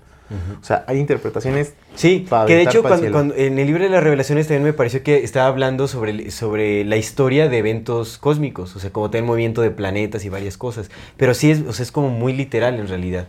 O sea, es ma- sí. O sea, habla como de la historia de- del pueblo de los Elohim y habla también como de eventos cósmicos, que sup- supongo tiene mucho que ver también con, como con su llegada o como cosas así. No, que también es lo que argumentaba Mauro Biglino, que no, o sea, como el, génesis de la Biblia en realidad habla como de, de la creación de que hicieron los Elohim en la tierra. O sea, como el jardín del Edén que ellos crearon, así como este paraíso y todo sobre la tierra, pues fueron los, los Elohim. Se supone que ellos, ellos eh, hicieron la modificación genética también en las ovejas, ¿no? O sea, porque por eso siempre han sido las ovejas como dependientes de, del cuidado humano, ¿no? Porque si están después de cierto tiempo les crece la, la lana y se sofocan y se mueren, entonces necesitan siempre como la poda humana y es porque fue una, una creación genética de, de los Elohim. Y también el trigo. El trigo eh, se le hizo una modificación genética justamente para que fuera mm, el alimento principal de- del ser humano. Qué curioso. Está súper Qué loco. curioso porque, ¿sabes por qué se llaman pastores los pastores? Justamente eso estaba ¿Por qué? ¿Qué somos nosotros? Rebaño desconcertado. Ovejas. Nosotros somos ovejas. Pues el rebaño, güey. Pero somos ovejas. Somos ovejas. O sea, eso es lo que Ah, somos. cierto. Por eso los pastores se llaman pastores. Mm. Porque pastorean Claro, las claro. ovejas. Que Eso soy. necesitan estar Porque somos eh, ovejas. controlando nuestra lana. Exacta. Exactamente. Pero es porque Sí, no, somos... Porque con mucha lana nos sofocamos. Pero, pero ves lo, pero lo que dices está, está cagado porque es como, o sea, ve, ve el símil, ¿no? Las ovejas necesitan, es- necesitan el cuidado humano, necesitan estar ahí, o sea, las, las modifican genéticamente para que sean cuidadas por alguien. Nosotros también somos fuimos ovejas. sí, Nosotros somos ovejas, somos un rebaño. Y nuestros pastores nos guían. Mm, ¡Qué locura! Es que entonces eso querría decir que si va a haber una revolución tiene que ser mucho más profunda y mucho más... Tal, o sea, tal vez ni siquiera haya posibilidad para una, verdadera revolución. No lo sé. Pero es que, no, o sea, digo, no cabe más que seguir estudiando, seguir interpretando. Pues mira, yo, te es lo que te decía hace rato en el programa, en el, el que van a ver el viernes en el Voces. Bueno, Ya, bueno. sí, sí, es lo sí. que te decía, güey. Tú mames, carnal. Es bien fácil, güey. Yo creo que si todas las personas en este bendito mundo en el, en el mismo momento decidiéramos simplemente una sola cosa, no chingar al otro, este pedo cambiaría bien, cabrón. Nada más Pero entonces, ¿qué tal que llega Yahvé y dice, no, no, no, no, no, sí, Pues, chinguense? Pero te digo, pues no me diste libre albedrío, pues te digo que no. Y todos, ¿sabes? ¿Qué vas a hacer? Los mato a todos. Pues ya qué. Sí, sí. Pues es todopoderoso, ¿no? De todo lo vas a hacer. Que sería bueno hacer una segunda visitada a la reencarnación para ver, para eh, darle una estudiada como estas eh, teorías que se tienen sobre la reencarnación como un loop de esclavitud para seguir como encarnando en la tierra y todo ese asunto. Pues estaría interesante analizarlo un poco, ¿no? Que digo, yo voy también mucho por lo que dice Miles Matthews. ¿no? Está, está muy bonito ese paper de... Pues sí, pero pues quién sabe si es cierto. Sí, sí, quién sabe si Miles Matthews sea un cooptado o no. Pues sí, Digo, porque él también hubiera podido encontrar como muchas interpretaciones de la Biblia, algo mucho más directo, ¿no? O sea, como que... Pues con todos sus estudios y eso como que se está guardando muchas cosas, yo Pues siento. sí, pues sí, güey. Pero pues es que también no, no puedes vivir, no puedes tener un mundo lleno de desesperanza, porque pues ya no hace nada tus pinches pas, tu rebaño. Pero bueno, no, no necesariamente es desesperanza. Aquí se ve que necesitan del pueblo. Claramente es como que neces- necesita la energía del pueblo. Pues sí, pues eso, eso, eso Viven del pueblo claro, y pues nos sí. necesitan para conservar su genética. Pero no necesitan que seamos tantos. Tal vez ya sí, es como, ay, estos cuates, ¿qué onda? ¿En qué momento? Sí le entraron duro al, ¿En qué momento? al sexo. Está locochón, carnal, está locochón. Mira, lo del apocalipsis pues está interesante, sí dice unas cosas muy interesantes. La bestia Sí. se parte su madre con, con Dios, ¿no? Las, los 24 ancianos que se postran ante Dios. cuatro jinetes del Los cuatro apocalipsis. seres vivientes, los cuatro jinetes del apocalipsis en sus caballos, que vienen para desatar sus sus eh, Castigos, sus sus- castigos y sus ay cómo cuál es la palabra es este sus plagas. Sus plagas. sus plagas, ¿no? Y después Cristo llegando en su caballo blanco para deshacerse de todos.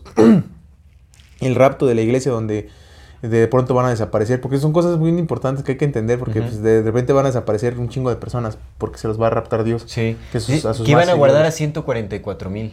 Que esos son números que dice acá este señor que pues son números figurados, dice. O sea, si son, van a ser más, dice, no son 144 mil. porque Ay, somos- ¿cómo le empujan? Porque ¿Por somos qué? un Si, chingo. dicen la- si ahí dice 144 mil, Sí, ¿por dice, qué figurados? A ver, ¿quién? ¿Por qué fregados hay? Si Dios está diciendo... si- Ahora, el Dios Todopoderoso que... Porque aquí lo, sí, ahora no, sí hace comparaciones Puede con ser, gematrías, 144 con mil y ahora resulta... No, no, no, es simbólico ese número. No, no, no, o sea, no crean, es si vamos a hacer millones. No manches. Y luego también, pues tontería. toda esa parte, ¿no? Y entonces el diablo, la bestia subiendo y la mujer que, lo, que la controla y luego la marca de La, la, marca bestia. de la bestia, ¿no? Del 666. El Que 666. estamos viendo que el Foro Económico Mundial tiene el En todos lados 666, 666, pero fíjate que acá que Eso acá para mí se es me un código, Acá, es acá un se me hizo código. muy interesante porque dice que el 666 se relaciona con la la eh, la palabra humano viene de la raíz humus y humus significa tierra. Entonces dice que el 666 es más bien una en gematría, cuando los multiplica 6 por 3, 18, 8 más 1 es 9. Y 9 en la gematría tiene relación con la palabra del, hum- del hombre. Entonces lo que se refiere es a la tierra.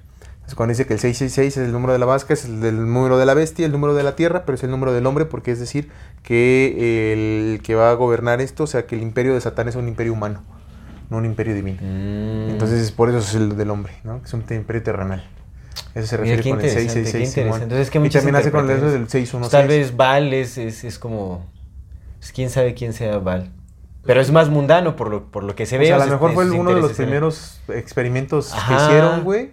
De Que los más avanzadillos. chingo, de los, sí, de los y- primeritos, y vivió un chingo y se le reveló. Le Ah, dijo, Se le dijo, "Huevos, no, dijo, ¿por qué voy a seguir lo que tú dices? Pues yo aquí voy a armar Yo mi nací imperio". aquí, este es mi pedo. Tú, tú vienes de otro lado, ¿por qué te Mm. quieres meter? Yo nací aquí, yo sí nací aquí. Tal vez por eso se empuja tanto como el, el transhumanismo y todo, ¿no? Como para poder vivir el mismo, la misma cantidad de años que, Que los que originales. estos seres, exactamente. Es como, por eso la urgencia. ¿Crees que entonces la guerra sea contra los Elohim?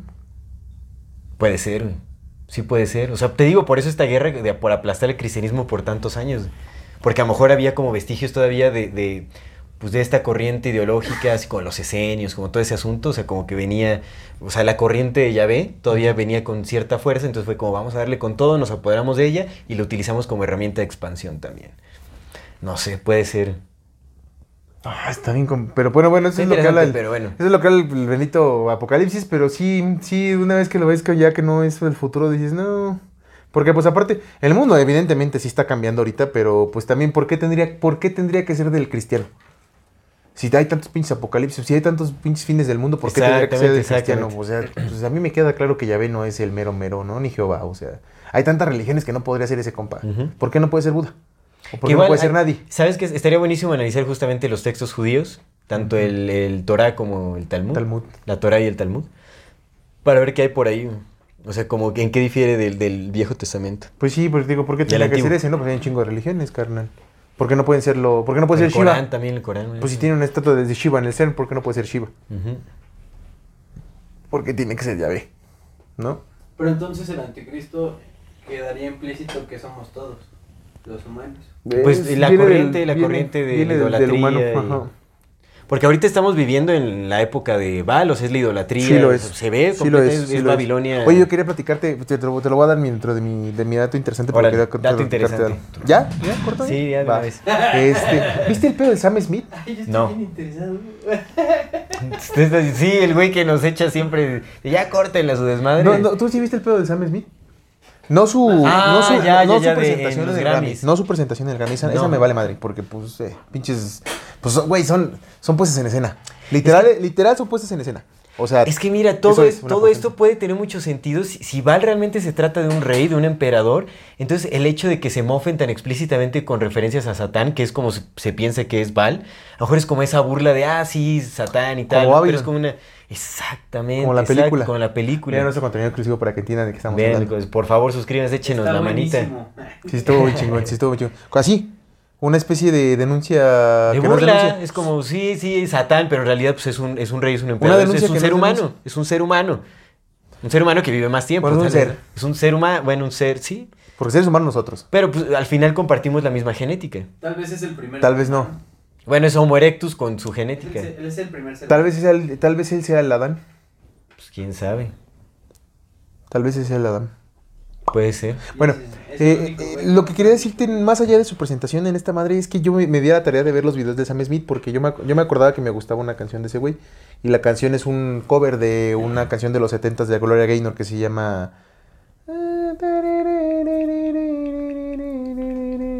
I Feel Love. I feel love, ok. I feel. Que la canta Gloria Ok. Gaynor en los 70s y el Sam Smith hizo un cover. Ok. Entonces a mí me gustaba un chingo esa canción. Entonces dije, ah, me acordé, ah, yo conocí a ese güey, dije, porque empezó a sonar mucho. Y me, me- me- me dije, a ver, este compa, ¿qué pedo? Y vi sus nuevos dos videos, ¿no? El de, el de Unholy y el de I'm Not Here to Make Friends. Y pues hice misión, dije, güey, ¿qué pedo que estoy viendo? ¿Los has visto? No. Hay que analizarlos en el exclusivo. Yo creo que sí, sí valdría la pena analizarlos en el exclusivo. Nada más te voy a poner Vale, aquí un pedacito, mira. Bueno, Ok. solo quería que veas su cara. Ajá. Ve, ese, ese, era es el Sam Smith de ahora, güey. Pero este era el Sam Smith de hace ocho años, carnal, mira. Porque me puse a ver, dije, a ver, ¿cómo siempre fue así este güey o qué pedo? Y me fui hasta los últimos, hacía los primeritos que sacaba y todo el pedo y me lo estuve echando.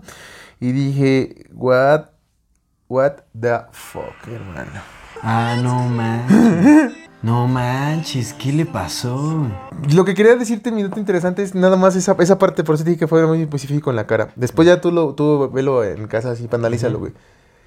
A mí lo que a mí me, me, me brincó desde el principio es que dije, güey, el Sam Smith de esos últimos dos videos no tiene vida. No hay vida en esos ojos, no hay vida en esa mirada. Hay... Hay otra cosa que no puede... O sea, sí, está, por supuesto está vivo, güey, pero... A diferencia de este compa, este vato tiene ese brillo cuando estás... El, el Sam Smith de ahora se ve Ido. Ido. Ido, gracias. Ido es la palabra. Se ve ido. Sí, seguro, es que recordemos que, o sea, pues estos son personajes que son utilizados, o sea, es- sigue siendo rebaño, güey. Toda esa gente sigue siendo rebaño desconcertado. Pero que ese son es MK Ultra para- así.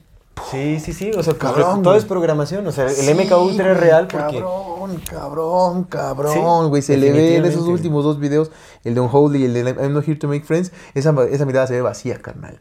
Vacía. Ese vato está corriendo un programa dentro de su cabeza que está haciendo lo que tiene que hacer, güey. Y en este video, pues el vato está, aparte de que sea completamente diferente, pues acá se ve vivo, güey. Sea, se le ve que está triste, o se le ve que está alegre, lo que quieras.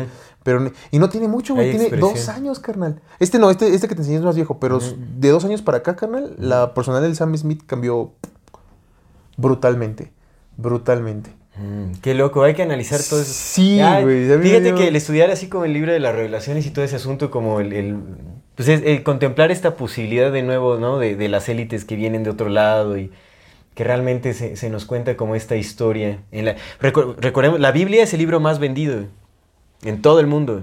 Sí, sí lo es. Claro. O sea, es un medio de comunicación súper poderoso. Aunque, a pesar de que es el libro más vendido, es el menos leído. Sí.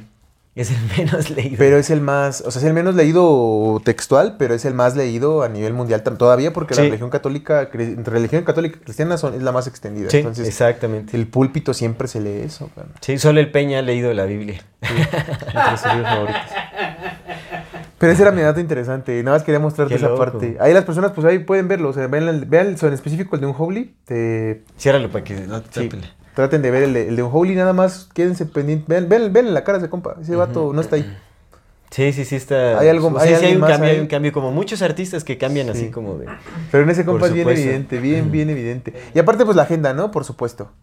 O sea, la- lo que quieren manejar es la agenda, güey. Pues, es la agenda de, pues haz esto, todo esto es, val- es, va- es válido, Babilonia. Sí, es que cuando analizas, ¿no? La, la Babilonia antigua que justamente se basaba en idolatría, en simbolismos y todo eso, pues ahorita es, el mundo es una Babilonia. Porque pues, ¿qui- ¿quiénes son los ídolos actualmente? Pues es Hollywood, es eh, la industria musical y, y bueno, respectivamente en cada nación. Tienen Sí. como su, su propia farándula y todo Sí, ese asunto, sí, ¿no? Son los ídolos de cada nación. Los ídolos Está loquísimo. O sea, sí claro. es- Y si el MK Ultra no es una programación, sino como una especie de inserción en el cuerpo como tipo avatar. Eso es una programación. Ah, o sea, es como O más... sea, me refiero Como una posesión. a, sí, como una posesión. Mm, Como, ¿vieron Scooby-Doo? O sea, voy a escuchar un pendejo, pero ¿vieron Scooby-Doo la película? no Sí. me acuerdo. Ven que se meten... Ah, lo que les hace el lo Scrappy. de- Lo del Damon Ritus. Lo que les hace el Scrappy, ¿no? Que los meten como bestias adentro de ellos. Sí, sí, sí. Y O sea, hablamos de que hay mucho, hay mucha banda. Está la- las fotos de Tesla, güey. Donde pues, sí se ve el güey así ya pues, bien raro. Entonces, no sé, o sea, creo, creo yo que lejos de ser como programación, creo yo que podría ser como una inserción en los cuerpos de las personas que están siendo relevantes. Puede ser. Pero entonces, ¿qué creías que son demonios? ¿Que sí son demonios? No demonios, güey. Pueden ser los mismos ángeles. Porque no podemos verlos a, a, eh, a nuestro entendimiento. Entonces se meten en la banda relevante. Mm. Yo sí creo que es más programación. O sea, como que lo someten a... mm, Pues es que sí somos hackeables, güey. Claro. sí. Somos bien hackeables, güey. Yo, yo también creo, yo creo, también creo que es más fácil hackear a una persona que un ángel se apodere de esa persona, ¿sabes? O sea, Yo no creo. dudo que pueda existir. Yo sí le doy cabida, a diferencia de mi canal que no cree que pueda mover un vaso. Yo sí creo que puedo mover un vaso en algún punto de mi vida. Bendito episodio No, de los pues, jesuitas. a ver. Bendito episodio de los jesuitas. Por Pero- si no lo han visto. No, pero, pero ese no fue en el de los jesuitas, ese fue en el, El de los nahuales. aniversario, El de los nahuales. Yo, yo creo que hay De, posibilidad. la pared. O sea, sí hay un campo de que pueda ser posible todas estas cosas místicas, pero pues somos bien, bien fáciles de hackear, bien fáciles. cara. Sí. No es tan difícil hackear a una persona. Y más, güey, cuando tienes los recursos, cuando tienes especialistas en hacer eso. Ajá. Sí. Y cuando lo hacen voluntariamente, cuando se someten, o sea, pues realmente vender su alma al diablo, o sea, es, es, es más simbólico, es como venderle el alma a los métodos de esta élite, o sea, de este reinado global, digamos. Porque, ojo, güey, no Porque necesariamente, te, métodos, no o sea, necesariamente es- te pueden manipular o, o programar con putazos, güey. También lo pueden hacer con el placer y ha de ser más, más cabrón. Exactamente. Porque a ese vato, güey, me queda claro, güey, que lo agarraron y le dijeron, mira, ven, prueba esto. Ahora prueba esto. Está hipersexual. Ahora prueba esto. Ahora prueba esto. Ahora ya probaste esto, güey.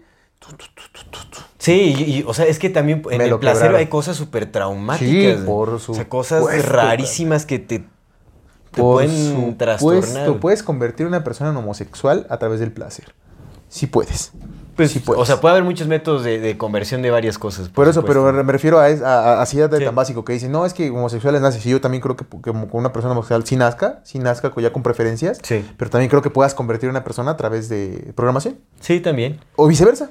Desprogramar a una persona que en su naturaleza esté la homosexualidad y convertirla en una persona heterosexual a través de programación. Ay, como hay un meme. Pues, o sea, la programación sí puede tomar cualquier rumbo. Sí, en realidad, la sí, programación sí, sí, sí, es algo muy, muy fuerte, Sí, sí. por Hay, supuesto. Entonces- hay, hay un meme que vi hoy. En ese que core. decía Ex gay. El ex gay. Y, y está, literal, es un vato que tiene una, un- una pancarta que dice ex gay y al lado está como un padre. Sí, sale con Charlotte Lascurain. Hasta ese punto puedes llegar a hacer que hasta tu misma preferencia sexual, en la que tu identificación como tal pueda... Pues lo vemos ahorita, carnal. Muchas de las personas que cambian sus orientaciones sexuales... Es por, al- es por algunas, adoctrinamiento. algunas seguros por ¿Qué adoctrinamiento. es lo que está pasando en, las, en varias escuelas en Estados Sí. Unidos y en otras partes del mundo? Sí, Justamente en, sí, en España. Sí, sí, sí, por supuesto. Hay o sea, como un claro que, también. Claro que hay seres humanos a los que les gustan otros seres humanos del mismo sexo, por supuesto. O sea, güey, 2023, claro que existe. Pero creo también que en ese gran grupo hay una cantidad considerable que están ahí porque así funciona el mundo ahora, carnal. Y los niños de ahora van a crecer muchos más, van a ser por lo mismo. Porque pues es- somos bien fácil de programar, carnal. Triste- te- tristemente, pero también bien- qué bueno que seamos así de fáciles de programar porque te puedes programar en lo positivo. Y entonces es donde entra la manifestación. Pero bueno, ahora sí vámonos a nuestras recomendaciones. Échale a ver su récord. Pues yo voy a recomendar este librazo. Ah, Aldo, tú también. No, Aldo José, no, no, estás Para que la viendo. otra semana me digan sus impresiones. dice. A ver, aguanten. Mira, esta recomendación va para les elegides. Quienes sí se pueden chutar un libro como de... 10.000 páginas en inglés. Son como 1300 páginas. Son 700... No, a ver, espérame, porque esto ya son... No, Aldo, pero diles la verdad que son casi 800 páginas, pero una letritita de que casi las duplica. Son 672 páginas. Pero una bueno, letritita así. Este, este es como el, el- sí, sí, o sea, es como la obra maestra de Manly P. Hall, eh, que es como una mm, colección de eh, todas las enseñanzas, bueno, las enseñanzas secretas de todos los tiempos, The Secret Teachings of All Ages. Analiza como todos los textos sagrados, como, bueno, no todos, la mayoría o los principales. Órale. Y hace como un análisis y, y lo mezcla pues como con eh, simbología sagrada, como ya sabes, ¿no? O sea, como todo ese conocimiento esotérico, astrología y un montón de cosas. Está muy completo, está muy bien, está muy bien, está muy vasto. Órale. Igual siempre con criterio, tampoco hay que comerse todo lo que uno lee, pero la verdad es que sí está bueno, está complejo y tiene, uf, hay un montón de conocimiento ahí. Además, esos libros que si compras y los pones en tu librero, van, la gente va a decir, oh, ese güey sabe. Aunque ni los leas, más Sí, sí, sí, así, nomás tenerlo. Como yo, que se los estoy recomendando así, ¿no? Ese güey sabe. Es el primero que vi ahí. Ah, este Es bueno. este, este está choncho, se ve que Güey, qué buen libro, da- ¿eh? Qué buen libro. Qué Está muy bueno, buen sí. Lo arrugó antes de venir para que se Para viera que se viera. No, de hecho todavía se ve nuevo. En realidad nada más lo he utilizado para como algunas referencias. Obviamente no le he leído. Para ponerle el, el separador. No, a veces solo camino en la calle con este libro así para farolear. no más así como... Está chido, está chido la regulación del mal y P-Hole. Va, mira, mi recomendación es más terrenal. dos, dos cosas. Dos. Ahorita estoy escuchando un chingo de música porque estoy. A mí me gusta mucho la cumbia, me Sam llama la cumbia, como la, las Un- canciones. un- No, ustedes no van a escuchar nada de eso. Estoy, pues, quitando como ciertas cosas, ¿no? De mi, de mi acervo musical, güey, porque pues ya estaba muy enfadado de ciertas cosas. Sobre todo de la música de banda. A mí me gusta mucho la música de banda porque pues en, mi, en Nayarit pues se escucha mucho con la música banda. Pero pues es todo la- lo mismo, güey. De tristezas y de engaños y borracheras y ese pedo. Y me gusta mucho, pero pues también es programación. Entonces Claro. estoy tratando como de reconfigurar. Y me encanta la música, entonces estoy ando escuchando un chingo de música y quiero, quiero recomendar dos. Un disco y una canción, una cumbia, que a mí me maman las cumbias. El disco se llama Oracolo, de Skin Shape. ¿Tú no topas esos güeyes? Está chingón, güey. Es como un... Ah, yo no sé de géneros, güey. Pero pues está chingón. Es como... Es como un rock, pero un rock como con... Cabecera. así, tan, tan. ¿Ok? Entonces es Skin, Skin Shape se llama la banda y el disco se llama Oracolo. Y la canción se llama Cumbia de Marisol. Ya andas. Ah, está buenísima, güey. Empieza con una- de la instrumentación. Es que a mí me gustan mucho las cumbias y las salsas, pero de buenos grupos porque la instrumentación es pasada de lanza. Hay muy buenos músicos en, las, en los supergrupos. Muy, muy Mm. buenos músicos. Sí, me, sí, me sí. late, me late, me late un chingo. Entonces, Cumbia de Marisol, la canción y el disco Oracolo de Skin Shape. Oráculo, órale. Oráculo. Pues bueno, damos por concluido el episodio del, del día de hoy. Esperamos lo hayan disfrutado mucho. Muchas gracias por acompañarnos hasta este momento.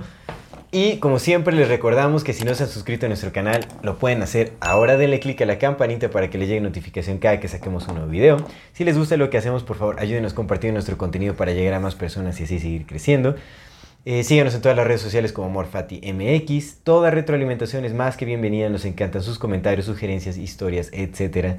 No se olviden de mandar su solicitud para pertenecer al grupo privado de Facebook de Comunidad Fati para, para participar en el programa de voces de la comunidad. Y si tienen oportunidad de ayudarnos con un donativo o algún aporte económico, lo agradecemos de todo, todo corazón. Eso nos ayuda muchísimo a sostener y seguir desarrollando este proyecto. Recuerden que pueden hacerlo vía PayPal, vía Super Thanks o suscribiéndose a nuestro contenido exclusivo que está de lujo. Muchísimas gracias por vernos, escucharnos y acompañarnos hasta este momento. Muchas, muchas, muchas gracias. Esto es Amor Fati. En la infinita brevedad del ser. Hasta luego.